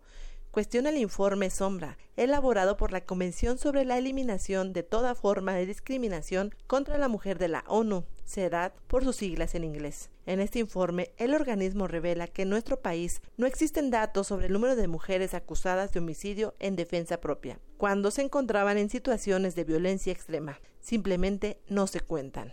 En 2015, María Guadalupe Pereira Moreno defendió su vida cuando su entonces pareja intentó asesinarla con un arma de fuego. Desde entonces, lleva tres años encarcelada en una prisión de Ciudad Juárez, Chihuahua. Su caso fue presentado ante el Comité de la CEDAD como un ejemplo de la criminalización que enfrentan las mujeres víctimas de violencia que actúan en legítima defensa un caso que representa varias historias de mujeres que están privadas de su libertad justamente por delitos relacionados como las lesiones o el homicidio y sobre todo en contextos de violencia, ¿no? Que más bien ellas viven contextos de violencia en el ámbito familiar y que finalmente el salir del círculo de la violencia es eh, difícil y que bueno, como que prácticamente hay dos alternativas que se les deja a las mujeres, ¿no? O morir o, o salvar su vida a partir de la legítima defensa. Y justo el caso de Mari es, representa esta situación.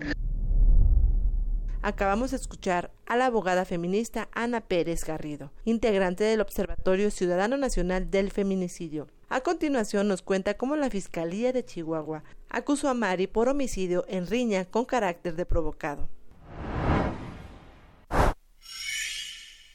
La Fiscalía, además de no garantizar un, el debido proceso, de no realizar pruebas que a ella le hubieran eh, resultado fundamentales para acreditar la defensa legítima, por ejemplo, para conocer las distancias a las, en las que fue disparada el arma, este, pero también el rodisonato de sodio sobre si ella tenía plomo o no en, en las manos, no sé, cómo eh, hay unas inconsistencias, digamos que en la investigación. Lo grave también es la criminalización de Maris, donde la fiscalía pues ayudó mucho pues a, a estigmatizarla.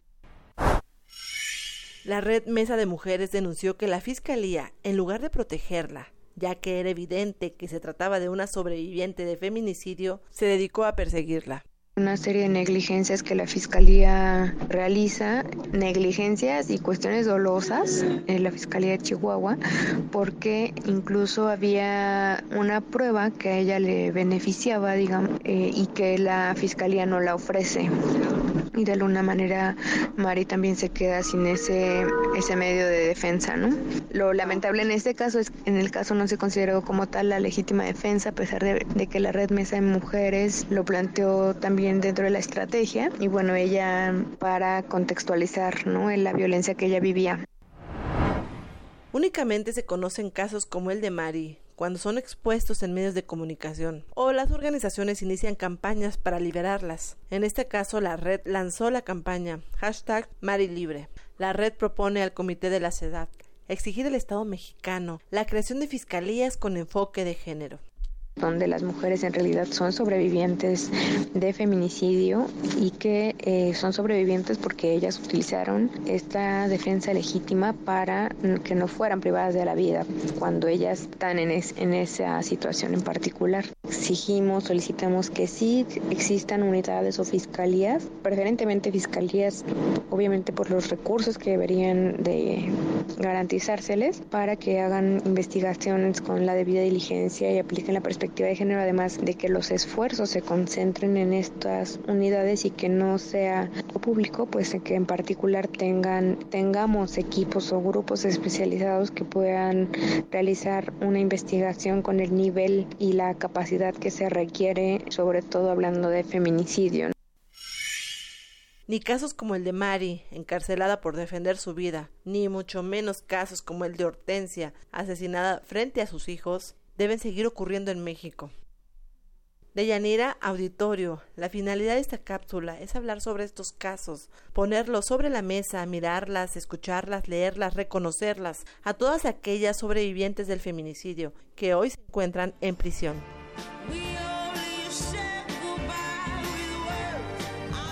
Dudas, comentarios y sugerencias en arroba Ruth Salazar o, o las redes sociales de Prisma RU. Buenas tardes.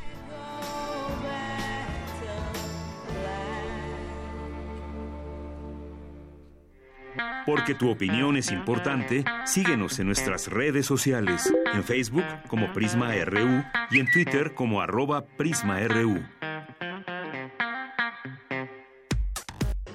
Prisma RU. Relatamos al mundo.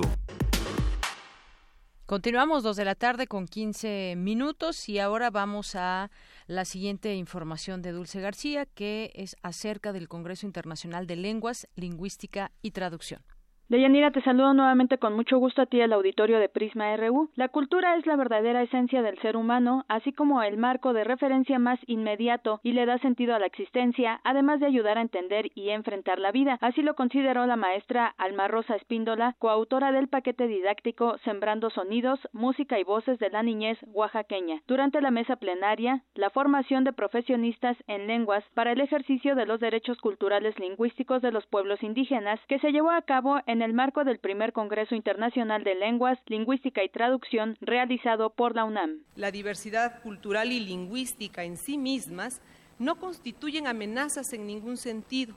No obstante, personas o grupos sociales suelen desarrollar actitudes e ideas de rechazo cuando no de temor, menosprecio y superioridad hacia las culturas diferentes y establecen jerarquías que se reproducen fácilmente y generan relaciones sociales conflictivas. La también directora general adjunta de coordinación del Instituto Nacional de Lenguas Indígenas dijo que la capacidad de relacionarse de los seres humanos y de modificar su entorno de forma creativa ha dado origen a la diversidad lingüística y cultural que hasta ahora se conoce. Esta diversidad no se encuentra distribuida de manera uniforme, ya que de las casi 6.000 lenguas habladas en el mundo, 3.500 se hablan solo en nueve países Papúa Nueva Guinea, Indonesia, Nigeria, India, Camerún, Australia, México, Zaire y Brasil. Deyanira, auditorio de Prisma RU.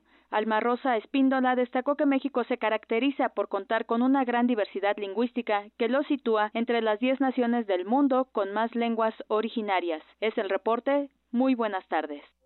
Queremos escuchar tu voz. Nuestro teléfono en cabina es 55 36 43 39. Porque tu opinión es importante, síguenos en nuestras redes sociales, en Facebook como Prisma RU y en Twitter como arroba PrismaRU. Bien, estamos aquí en el programa continuando ahora con otra entrevista que tenemos para ustedes ahora con la maestra Silvia Molina. Ella es presidenta del Seminario de Cultura Mexicana, estudió antropología, es licenciada en letras por la UNAM, ha sido profesora de la Facultad de Filosofía y Letras de la UNAM también, becaria del Centro Mexicano de Escritores y del Sistema Nacional de Creadores de Arte, entre muchas otras cosas.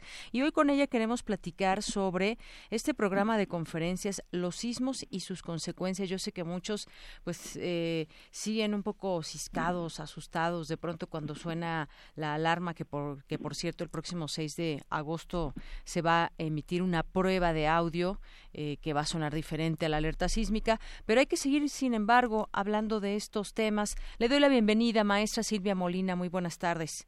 Hola, muy buenas tardes, muchas gracias. Bien, pues platíquenos de este programa de conferencias. Comienzan el próximo lunes 8 de agosto y bueno, pues terminan hasta el viernes. Toda la siguiente semana, ¿cuáles serán estos eh, grandes temas acerca de los sismos y sus consecuencias? Mira, la, el ciclo es del 6 al 10 de agosto. 6 de agosto, sí tienes razón. Eh, ahí en nuestro en nuestra sede en Mazarik 526 en Polanco. Y es una cosa muy interesante, mira, el Seminario de Cultura Mexicana está llevando a cabo en casi toda la República una semana de seminario en una universidad del Estado. Y ahora viene la Universidad Michoacana de San Nicolás de Hidalgo a nuestra sede a darnos una semana de la universidad y escogimos este tema que realmente nos parece relevante porque pues estamos sujetos todo el tiempo a un sismo, ¿no?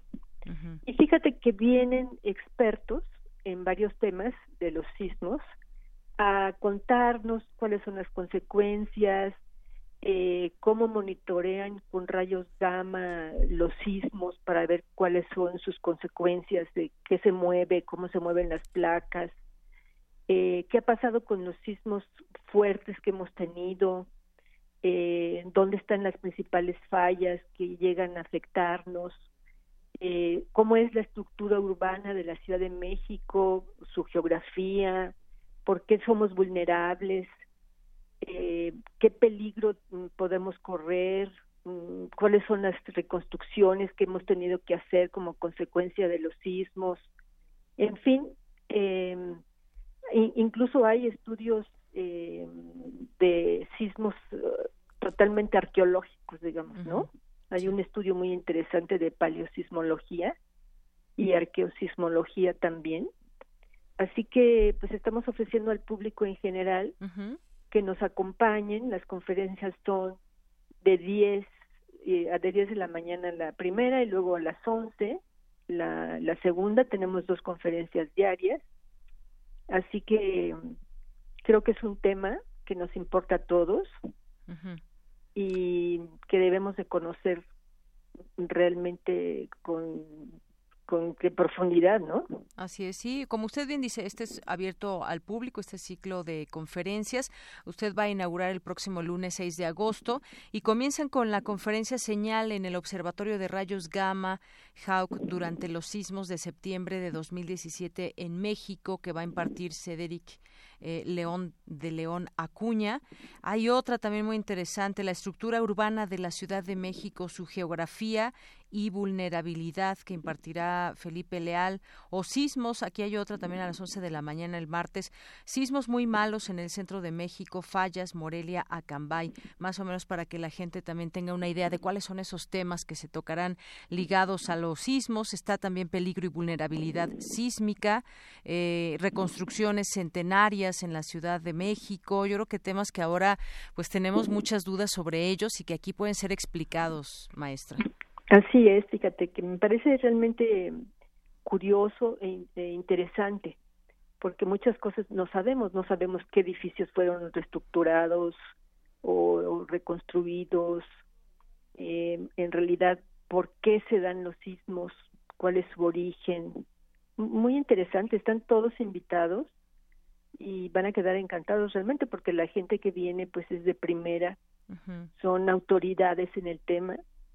Eh, en, eh, está un ingeniero Gabriel Oviné que nos va a hablar sobre los sismos de septiembre del 17 y, y eh, otro ingeniero Daniel Reséndiz que pues son especialistas realmente todos son autoridad en su tema Así es.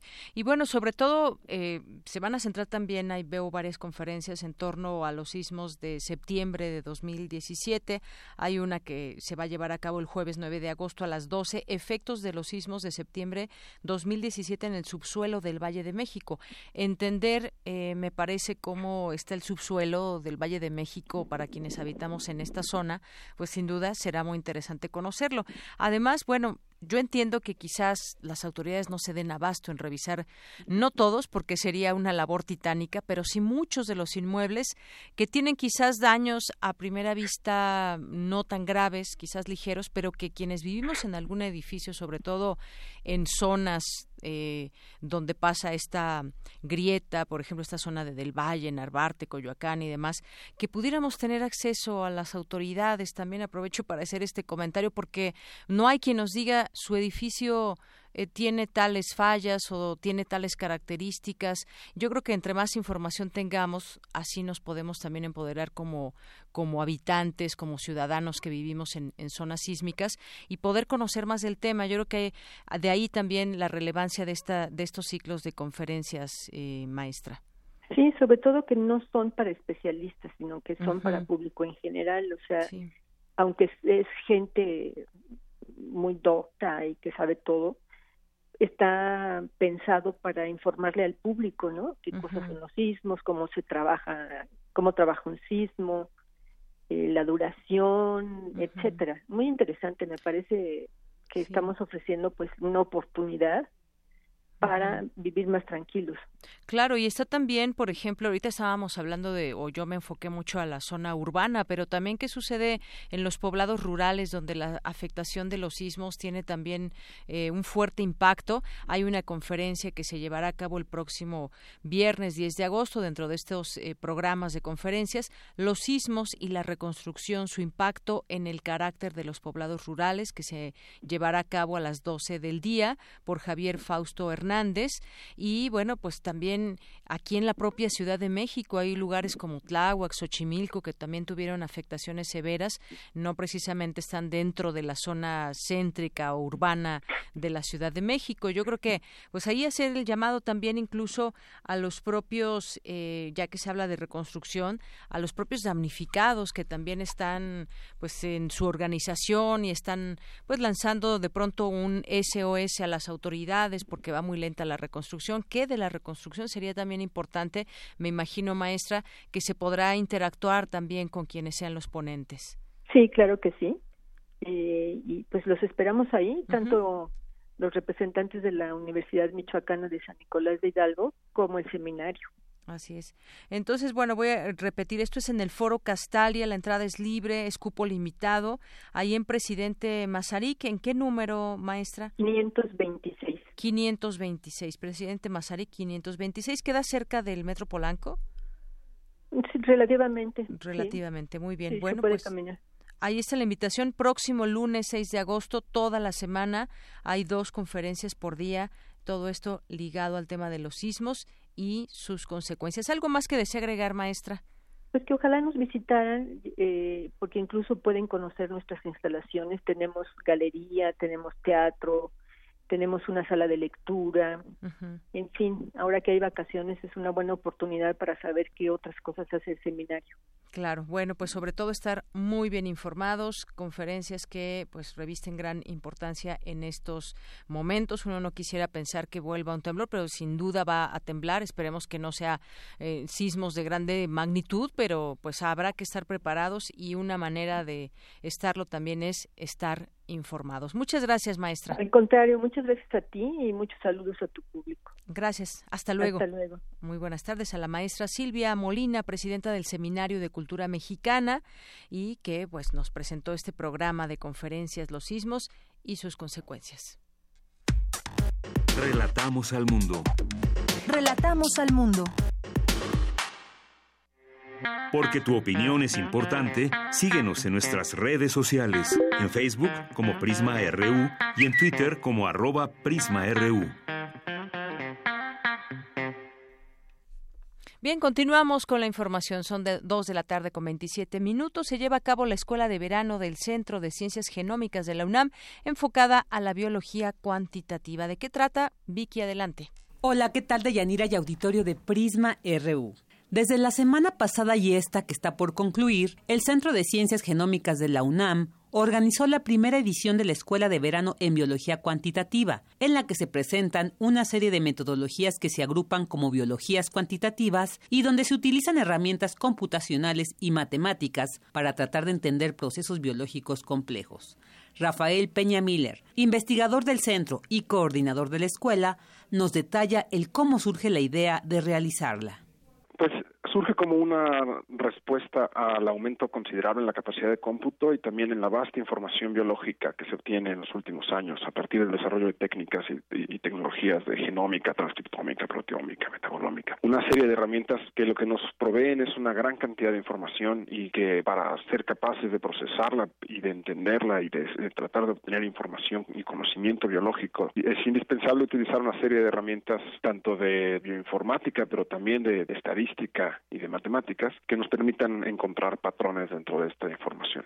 La Escuela de Verano en Biología Cuantitativa está conformada por cursos, talleres y conferencias donde se presentan los avances de las herramientas utilizadas en acción en proyectos de investigación. Peña Miller nos habla sobre el alcance que tiene la escuela y a quién va dirigida. Recibimos una gran cantidad de solicitudes de muchísimas universidades e instituciones, tanto públicas como privadas de todo el país, así como de algunos países de Latinoamérica. Y finalmente seleccionamos a 60 estudiantes a los cuales les ofrecimos el hospedaje y la alimentación durante el periodo que dura la escuela. Y tratamos de hacer una selección muy diversa, tanto de proveniencia de los estudiantes, que vienen de distintos estados de la República, así como también de distintas formaciones. Entonces, la mayor parte de los estudiantes son estudiantes de finales de la licenciatura y quizás de inicios del posgrado, y es tanto de carreras como de biología, química, matemáticas, física, computación. Al finalizar cada una de las sesiones, se están elaborando registros sobre los contenidos para su consulta posterior. Y para ello se puede hacer a través de la página www.ccg.unam.mx.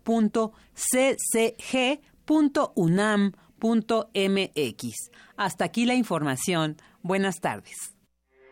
Porque tu opinión es importante, síguenos en nuestras redes sociales, en Facebook como Prisma RU y en Twitter como arroba PrismaRU. Relatamos al mundo. Relatamos al mundo. Continuamos dos de la tarde con 30 minutos. También uno de los temas que habíamos anunciado al arranque del programa era pues este tema de la figura de delegado estatal que operará durante el sexenio de Andrés Manuel López Obrador, delegados estatales, cuáles van a ser sus facultades. Eh, no se requiere cambiar la ley, es lo que también venimos eh, leyendo. Y platiquemos del tema con el maestro Salvador Mora Velázquez, él es académico de la Facultad de Ciencias Políticas y Sociales de la UNAM. ¿Qué tal, maestro? Buenas tardes. Muy buenas tardes, Deñanita. Maestro, pues platicar de este tema, esta figura, de pronto, pues a muchos eh, sorprende que exista esta especie de puente entre quien será el próximo presidente y cada uno de los gobernadores del país. ¿Cuál va a ser exactamente su labor o qué va a cambiar? Es un tema que se debe discutir. ¿Cómo lo ve usted de, de primera instancia? Eh, si lo ubicamos dentro del contexto de su propuesta de austeridad, crear estos uh -huh. eh, coordinadores estatales lleva a acabar con la figura del delegado. Uh -huh. Eliminar a, los de, a, las delegaciones federales implica dar cuenta que cada eh, secretaría del gobierno federal cuenta con delegaciones federales o delegaciones en cada uno de los estados de la República. Por eso dice por ahí que hay a veces 20 o 30 delegaciones federales. No solamente podemos hablar que esas están asentadas en las capitales de los estados, también hay subdelegaciones regionales. Y entonces estas estructuras, si las va a quitar, hay algunas que son muy grandes, hay algunas que no tienen tanto personal. Incluso o sea, a él advierte el, presidente este o candidato ganador, el presidente este electo, en, un futuro cercano, digamos así, que el personal de base no va a ser este afectado. Sin embargo, pues si yo quito al delegado federal, evidentemente me queda un cascarón ahí y ese personal no se sabe hacia dónde lo van a conducir. Es decir, eh, tampoco ahí hay una claridad de, qué va a pasar con este personal. Porque si bien es cierto, eh, este coordinador estatal eh, será un actor que incluso va a responder a un coordinador general, llamémoslo así, que, que por la estructura o por lo que nos deja ver el discurso de Andrés Manuel, este tendrá una relación directa con él. Entonces, ya ni siquiera estos coordinadores estatales van a responder con base a eh, las competencias o atribuciones que derivaban de las diversas secretarías para ciertos temas en específico. Entonces, evidentemente esto va a volver altamente complejo. Hay de ahí la crítica de la centralización que se trata de configurar con estos coordinadores estatales quienes al final del camino van a responder al presidente de la República y no necesariamente a los titulares de la Secretaría eh, del gobierno federal. Bien, eh, maestro, esto eh, pues tiene que ver con que estos delegados que ahora existen de distintas secretarías pues ya no tendrían esa esa labor. También se habla pues de una estructura burocrática muy amplia para todos estos delegados que se tienen hasta el momento. Ya no hablemos de sueldos porque pues también seguramente los salarios de estos eh, delegados son bastante altos y sin embargo ahora pues bueno estos 32 eh, una especie de coordinadores generales se encargarán de este vínculo entre la Administración Federal y los estados. A ver, más o menos para ir entendiendo cómo funciona todo esto. En los estados, los estados, mucho del dinero o de los recursos que utilizan para pues, las necesidades que tiene un estado se solicitan a la federación. Muchos vienen etiquetados, pero hay muchos temas. ¿Qué necesita más, por ejemplo? Vamos a poner un ejemplo, Veracruz. ¿Necesita más carreteras o necesita más hospitales? Y entonces, bueno, pues hay un, un, un presupuesto que irá destinado a las necesidades y al diagnóstico que tengan eh, los estados. Eh, ¿Qué hubiera pasado si en el tiempo de Javier Duarte se hubiera tenido pues un, delegado como esta figura que ahora habrá para todos los estados. Quizás, digo, solamente lo digo así, estoy especulando, quizás nos hubiera robado todo el dinero que se robó o desviado todo el dinero que se desvió. No sé, esa, estos eh, delegados tendrían que ser también, pues, personas probadamente honestas, que sean un enlace verdadero y que sea, pues, como un ojo más también a, a los gobernadores. No sé si, si lo entiendo de esta manera bien, maestro. Mira, eh, los canales de control, de, transparencia y rendición de cuentas son otros. Creo que dentro de esto hay que verlo más en un en cómo se vuelve eficiente y cómo bajan las, eh, digamos, los programas, las políticas, cómo se alinean los planes estatales en las diversas materias con el Plan Nacional de Desarrollo y ahí es donde aparecen estas, estas figuras de los delegados estatales. Voy a ponerte un ejemplo. Tú tienes la Secretaría de Educación Pública a nivel central o federal. A nivel estatal, por fuerza se construye una delegación federal de la Secretaría de Educación Pública para que toque los temas de educación con los secretarios de educación de los estados de la República. Eh, él solamente se encarga de la materia educativa, no se, no se va a encargar de la materia social porque no sabe y no es una competencia que tiene en, el nombramiento derivado de que él pertenece a una secretaría de Estado. Si yo pienso en este coordinador estatal, supongo que tú tienes tres o cuatro reuniones de trabajo en distintas eh, esferas importantes. Podríamos poner Secretaría de Economía o Hacienda, eh, Hacienda con su correspondiente de Economía o Hacienda estatal, la Secretaría de Economía, Secretaría de la, eh, de, la Educación Pública, etcétera. Al mismo tiempo las pusieron las reuniones. ¿Qué pasaría con este coordinador que propone Andrés Manuel? Bueno, pues tendría que desdoblarse en tres o cuatro reuniones para un mismo día. Es decir, creo que hay una, hay una, hay una idea de factibilidad que no se está midiendo. Un coordinador estatal es un hombre que estará de tiempo completo encargado de los múltiples asuntos que la agenda nacional tiene y que van a impactar en el ámbito estatal. Y creo que dentro de este ámbito no solamente es una cuestión presupuestal, también es una cuestión de planificación.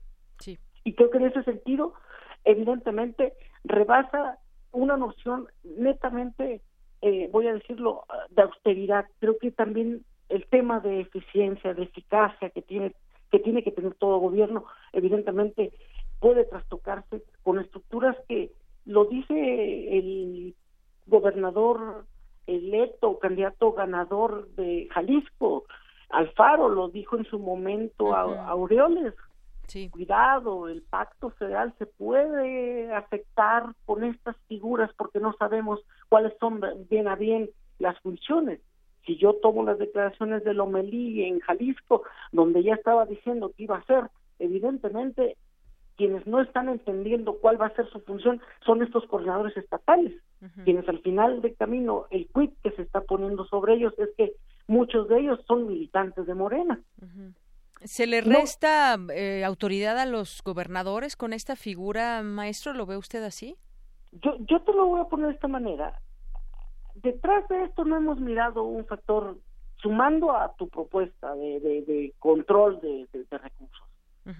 Fíjate que si tú miras bien quiénes eran los delegados en los estados de la República, por ejemplo, por ahí te vas a encontrar que en el Estado de México muchos de, los miembros de, estas delegaciones eran priistas. Es decir, si yo quito esta figura de delegados, evidentemente voy a trastocar el poder que tenían ciertos partidos políticos. No quisiera yo creer que esto, este, este cambio de, de, nombre o de nomenclatura, digamos, de pasar de delegado a coordinador, también nos llevará a que ahora no sean los periodistas, sino sean los, los de Morena los que se encarguen y establezcan nudos de controles y evidentemente líneas de, de mando que emanen desde presidencia hasta estos operadores en los estados de la República. Desde esa línea, evidentemente, yo te diría, claro que tu, tu pregunta es afirmativa. Bueno, y me pongo a pensar el caso, por ejemplo, también del Estado de México. Ahí estará Delfina Gómez en esta en este cargo como delegada. Sabemos que fue una elección muy cuestionada, también la del Estado de México, donde ganó ahí Alfredo del Mazo, pero que estuvo, pues sí, muy cuestionado. Algunos siguen sosteniendo que hubo fraude en este lugar. Yo no sé si se va, si se operará con esta visión de, a ver, vamos a beneficiar a los mexiquenses, tanto del lado del, en este caso esta delegada y en el caso de Alfredo del Mazo. Ahí, pues parece ser como que de entrada podría haber algún conflicto político. Pero estamos, maestro, también hablando de lo que puede suceder, conociendo usted cómo está la administración y, y, demás, tratando de entender qué viene. Sin duda, este tema será muy rico platicarlo cuando ya, ya, lleven un año quizás en el cargo y podamos decir y ver y, escuchar lo que estén diciendo los gobernadores, si están trabajando bien con de, un, una figura de este tipo, un delegado, o de plano no se entienden y entonces muchos estados podrían reclamar. Vamos a seguramente a tener mucha información cuando ya estén operando.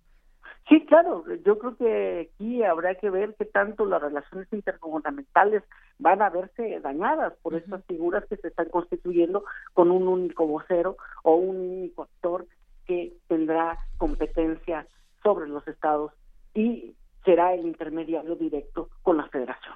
Claro, y sí, sobre todo por la cantidad de dinero que, que se manejan en los estados y, y pues las peticiones que hacen los gobernadores. Eh, digo, mucho tiempo sucedió así que, que de pronto en elecciones el carro completo lo tenía el PRI, y entonces el presidente era emanado del PRI, los gobernadores eran emanados del PRI, el Congreso era emanado del PRI, los alcaldes emanados del PRI, y pues todo quedaba, digamos, en el mismo partido.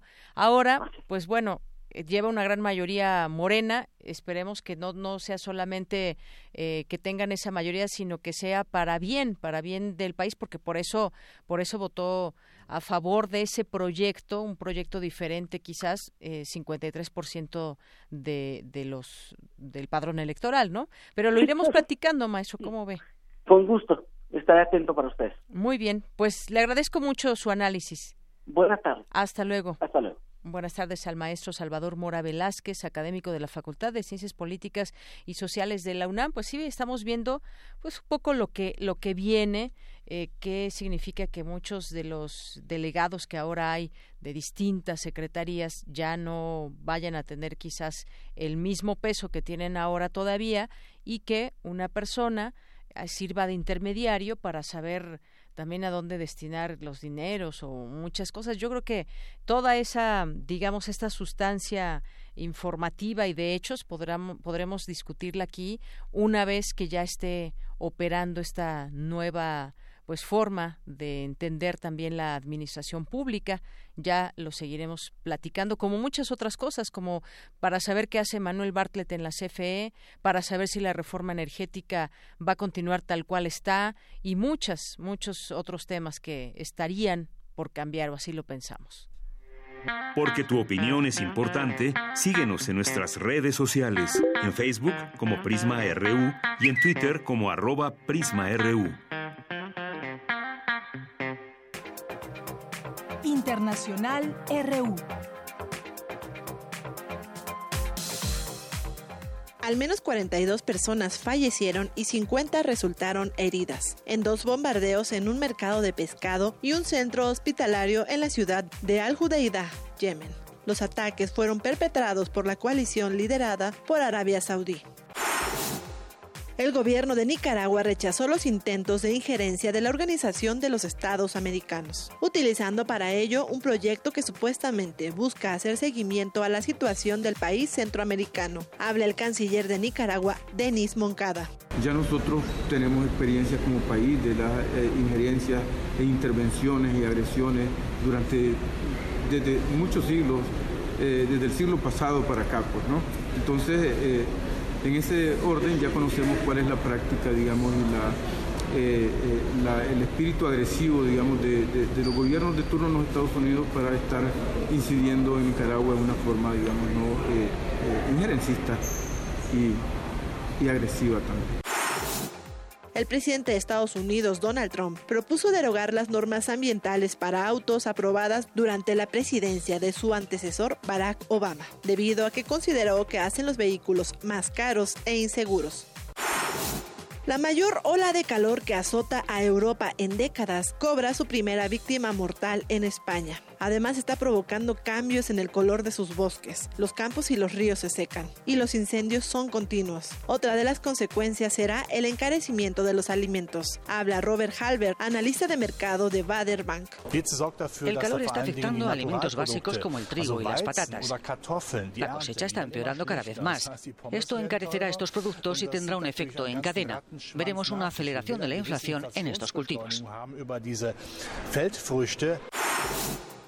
El Papa Francisco modificó el catecismo para declarar inaceptable la pena de muerte. El nuevo texto indica que ahora es inadmisible porque atenta contra la dignidad de la persona. El mandamiento de no matarás es un valor absoluto y se aplica a todos, al inocente y al culpable.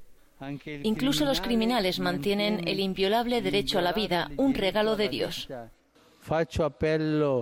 Hago un llamamiento a la conciencia de los gobernantes con el fin de que establezcan un consenso internacional para la abolición de la pena de muerte. En Tokio, Japón, una universidad privada de medicina supuestamente manipuló durante años los resultados de los exámenes de ingreso para admitir un menor número de mujeres, reveló una investigación periodística. La razón, la facultad defiende la idoneidad de los hombres para desempeñar la profesión médica, ya que creen que la carga que deriva la soportan mejor que las mujeres. Con audios de Euronews, El Mundo y Telesur, las breves internacionales con Ruth Salazar.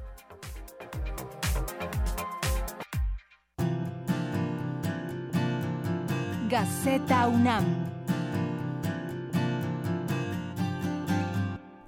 Bien, le damos la bienvenida a este espacio a Hugo Huitrón, director de Gaceta UNAM. ¿Cómo estás, Hugo? ¿Qué tal, Deyanira? Buenas tardes. Buenas tardes. Bueno, hoy nace, un día como hoy, hace 50 años, el Consejo Nacional de Huelga y, pues bueno, también recordamos ese día. Sí, es la parte del cuarto número del suplemento que estamos generando que precisamente habla sobre el nacimiento del Consejo Nacional de Huelga, que es, el, como ya dije, el cuarto número de nuestro suplemento. Se lo recomendamos mucho. Así es. Y, ya en, la Gaceta. Sí, en nuestra portada de la Gaceta tenemos la información sobre eh, más violencia y suicidios por el calor. Cómo influye en el comportamiento humano el calor, que contribuye también, eh, a esto contribuyen también la pobreza, la desesperanza y falta de oportunidades. ¿sí? Eso nos dicen unos investigadores de, de la Facultad de Psicología. Y en otra de nuestras páginas tenemos un programa para alfabetizar a niños con discapacidad.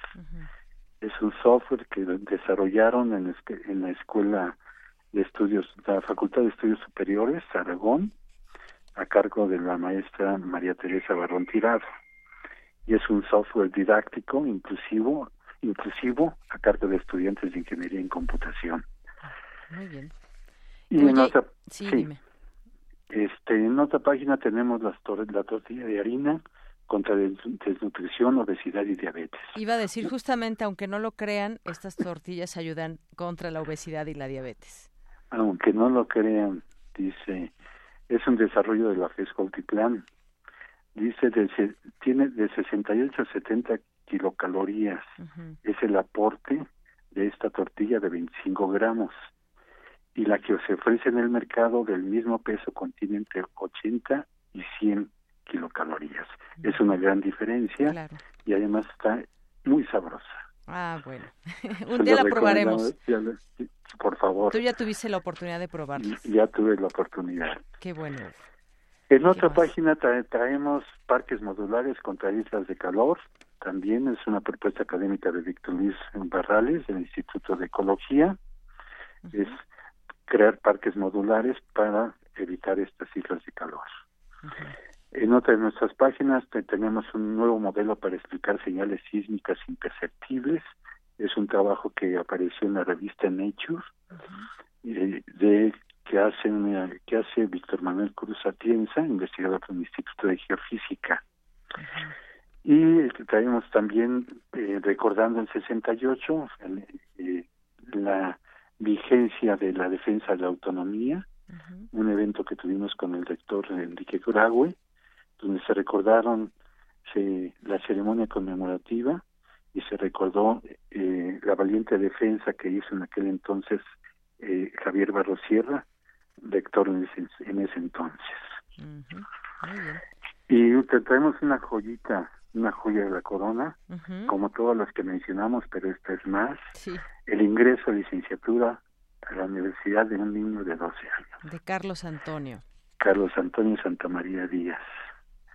Es, es algo sorprendente. sorprendente que nos enseña y que debemos de aprender, no olvidarlo y aprender.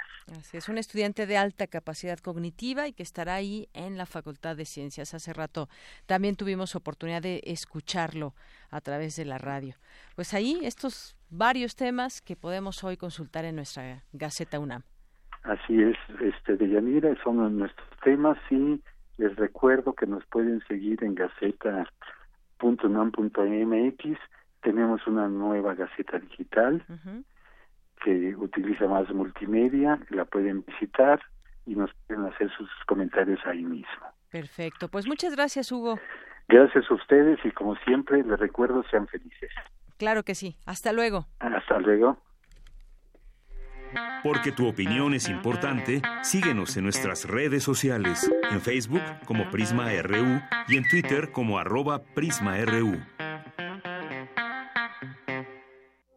Queremos escuchar tu voz. Nuestro teléfono en cabina es 55 36 43 39.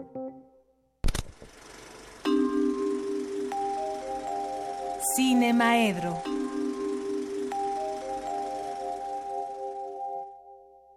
Bien, pues eh, hoy ya está con nosotros el maestro Carlos Narro aquí en Cine Maedro. ¿Cómo estás, Carlos? Pues aquí pidiendo perdón por mis faltas. Te pusimos tache la semana pasada. Fíjate que, ay, mano, es que hace una cosa de salud, no creas que sí, me gusta la vagancia, siempre me gustó, ¿no? pero en estos casos ha sido una cosa estrictamente de salud. Entonces retiramos el tache. Sí, por favor. es falta justificada, como, como diría. Ahorita me pasas tu justificante. Oye, pues este, hoy hace 50 años, ¿no? Está, este, esta, esta eh, presencia en la Gaceta de lo que ha ocurrido, de lo que ocurrió en la, en el, la Ciudad de México, en el país hace 50 años, es verdaderamente interesante y verdaderamente importante, creo yo. ¿no? Y es que lo que ocurrió hace 50 años, desde mi punto de vista, que como siempre no estoy de acuerdo con nadie y modo si se enojan, yo creo que siempre estamos tratando la parte menos importante de lo que pasó. Lo que pasó en, el, en 1968 y no en México, lo que pasó en Praga, lo que pasó en este en París, lo que pasó en Kent, lo que pasó en Berkeley, lo que pasó en Santiago de Chile, es algo que va mucho más allá que lo que normalmente queremos ver. Sí, normalmente y que queremos ver no nosotros, sino que nos ponen unos lentes para que esa sea la óptica que tengamos y en la que se nos dice lo más importante del 68 es este aspecto de la lucha, uno solo de los aspectos de la lucha que dieron, dimos los jóvenes, porque yo en aquel momento era un este imberbe a punto de ser adolescente, este, ya universitario, y sin duda, desde mi propia memoria, lo que recuerdo es que 68 fue más una fiesta que una asamblea política. ¿no? Es decir, sin tratar de denigrar ni quitarle ni rebajar nada a las banderas o a los seis puntos del pliego petitorio, mucho menos al Consejo Nacional de Huelga, que yo creo que fue una maravilla que se pudiera articular rápida y de esa manera una entidad que agrupara a los estudiantes de la manera que lo hizo el, el Consejo Nacional de Huelga y en la que vivieran y convivieran muchas maneras de ver el, este, el mundo. Entonces creo que el 68 estaba rodeado de toda una gran cantidad de señales de cambio y el 68 está inmerso en una en una propuesta para transformar el mundo. Transformar el mundo no significa eh, cambiar a los que están en el gobierno o no significa cambiar algunos de los acuerdos entre las fuerzas políticas. Transformar el mundo significa transformar de raíz muchas cosas que tienen que ver con la vida. Y entonces, bueno, yo creo que en el 68 pasaban muchas cosas, algunas se venían acumulando desde algunos años antes y algunas no las tomamos mucho en consideración, pero yo, por ejemplo, nunca dejaré de, de decir que en ese año para nosotros, para los jóvenes, era muy difícil tener acceso al sexo, ¿no? La gente se casaba desesperada con este con una sola meta en la cabeza, ¿no? Había una bola de, de, trabas.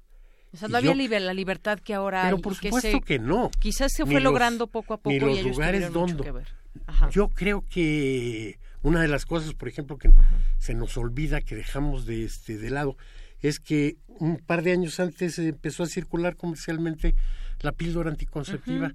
Yo creo que la píldora cambió el mundo de una manera tremenda y justamente convirtió las relaciones sexuales de algo que era verdaderamente una proeza este, a lograr y que a veces para eso tenía uno que pagar abogados y curas, se lo convirtió en algo que verdaderamente sí se acerca ya más a, la vida cotidiana de todas las, las personas y los jóvenes y los no tan jóvenes. Había mucha represión. había una gran represión en muchas cosas, pero también estaban todas las fuerzas empujando para que las cosas cambiaran. Había cinematografías verdaderamente transformando las las cosas, ¿no? Estaba ocurriendo los cambios en el cine, en este en Francia, por supuesto, ya estaba en su apogeo la nueva la francesa, que desde el 59 había despuntado con las películas de Godard y de Truffaut. En Brasil estaba en plena explosión el cinema novo. En Cuba había el nacimiento de una cinematografía con algunos titanes que, a pesar de lo pequeño y los pocos recursos que tenían, contar entre sus filas un documentalista como Santiago Álvarez o un este director de películas de ficción como Tomás Gutiérrez Alea, de pronto colocaba al cine cubano en una en un lugar especial en el en el mundo. Entonces eh, había una literatura que estaba también en, en, en, este en cambio, en explosión. Y bueno, pues en la música estaban los Beatles, hombre, ¿no?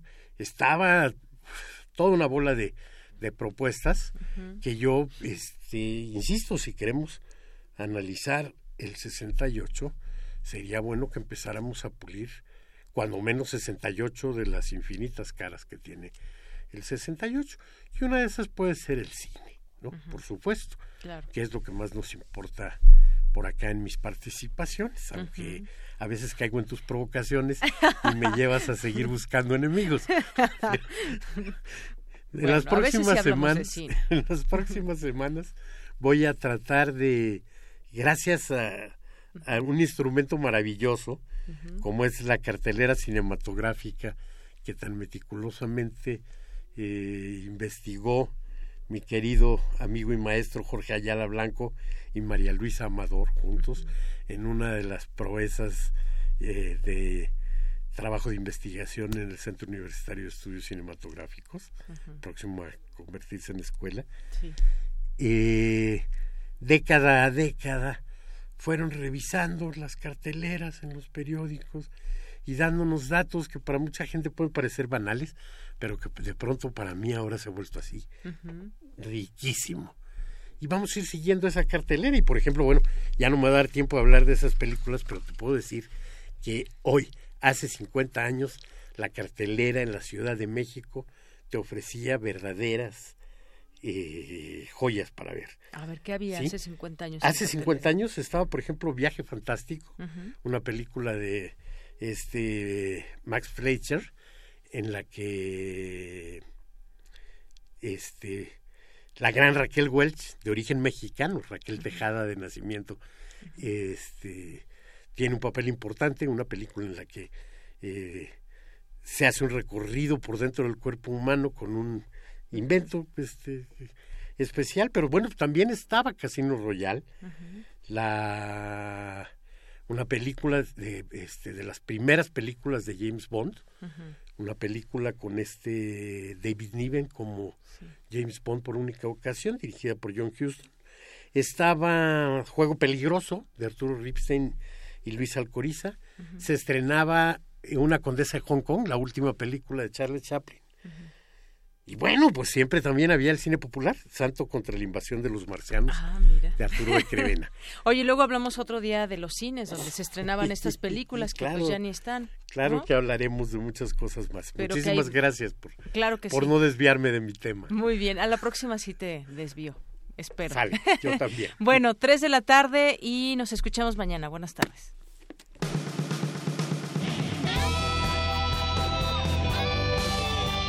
Prisma RU.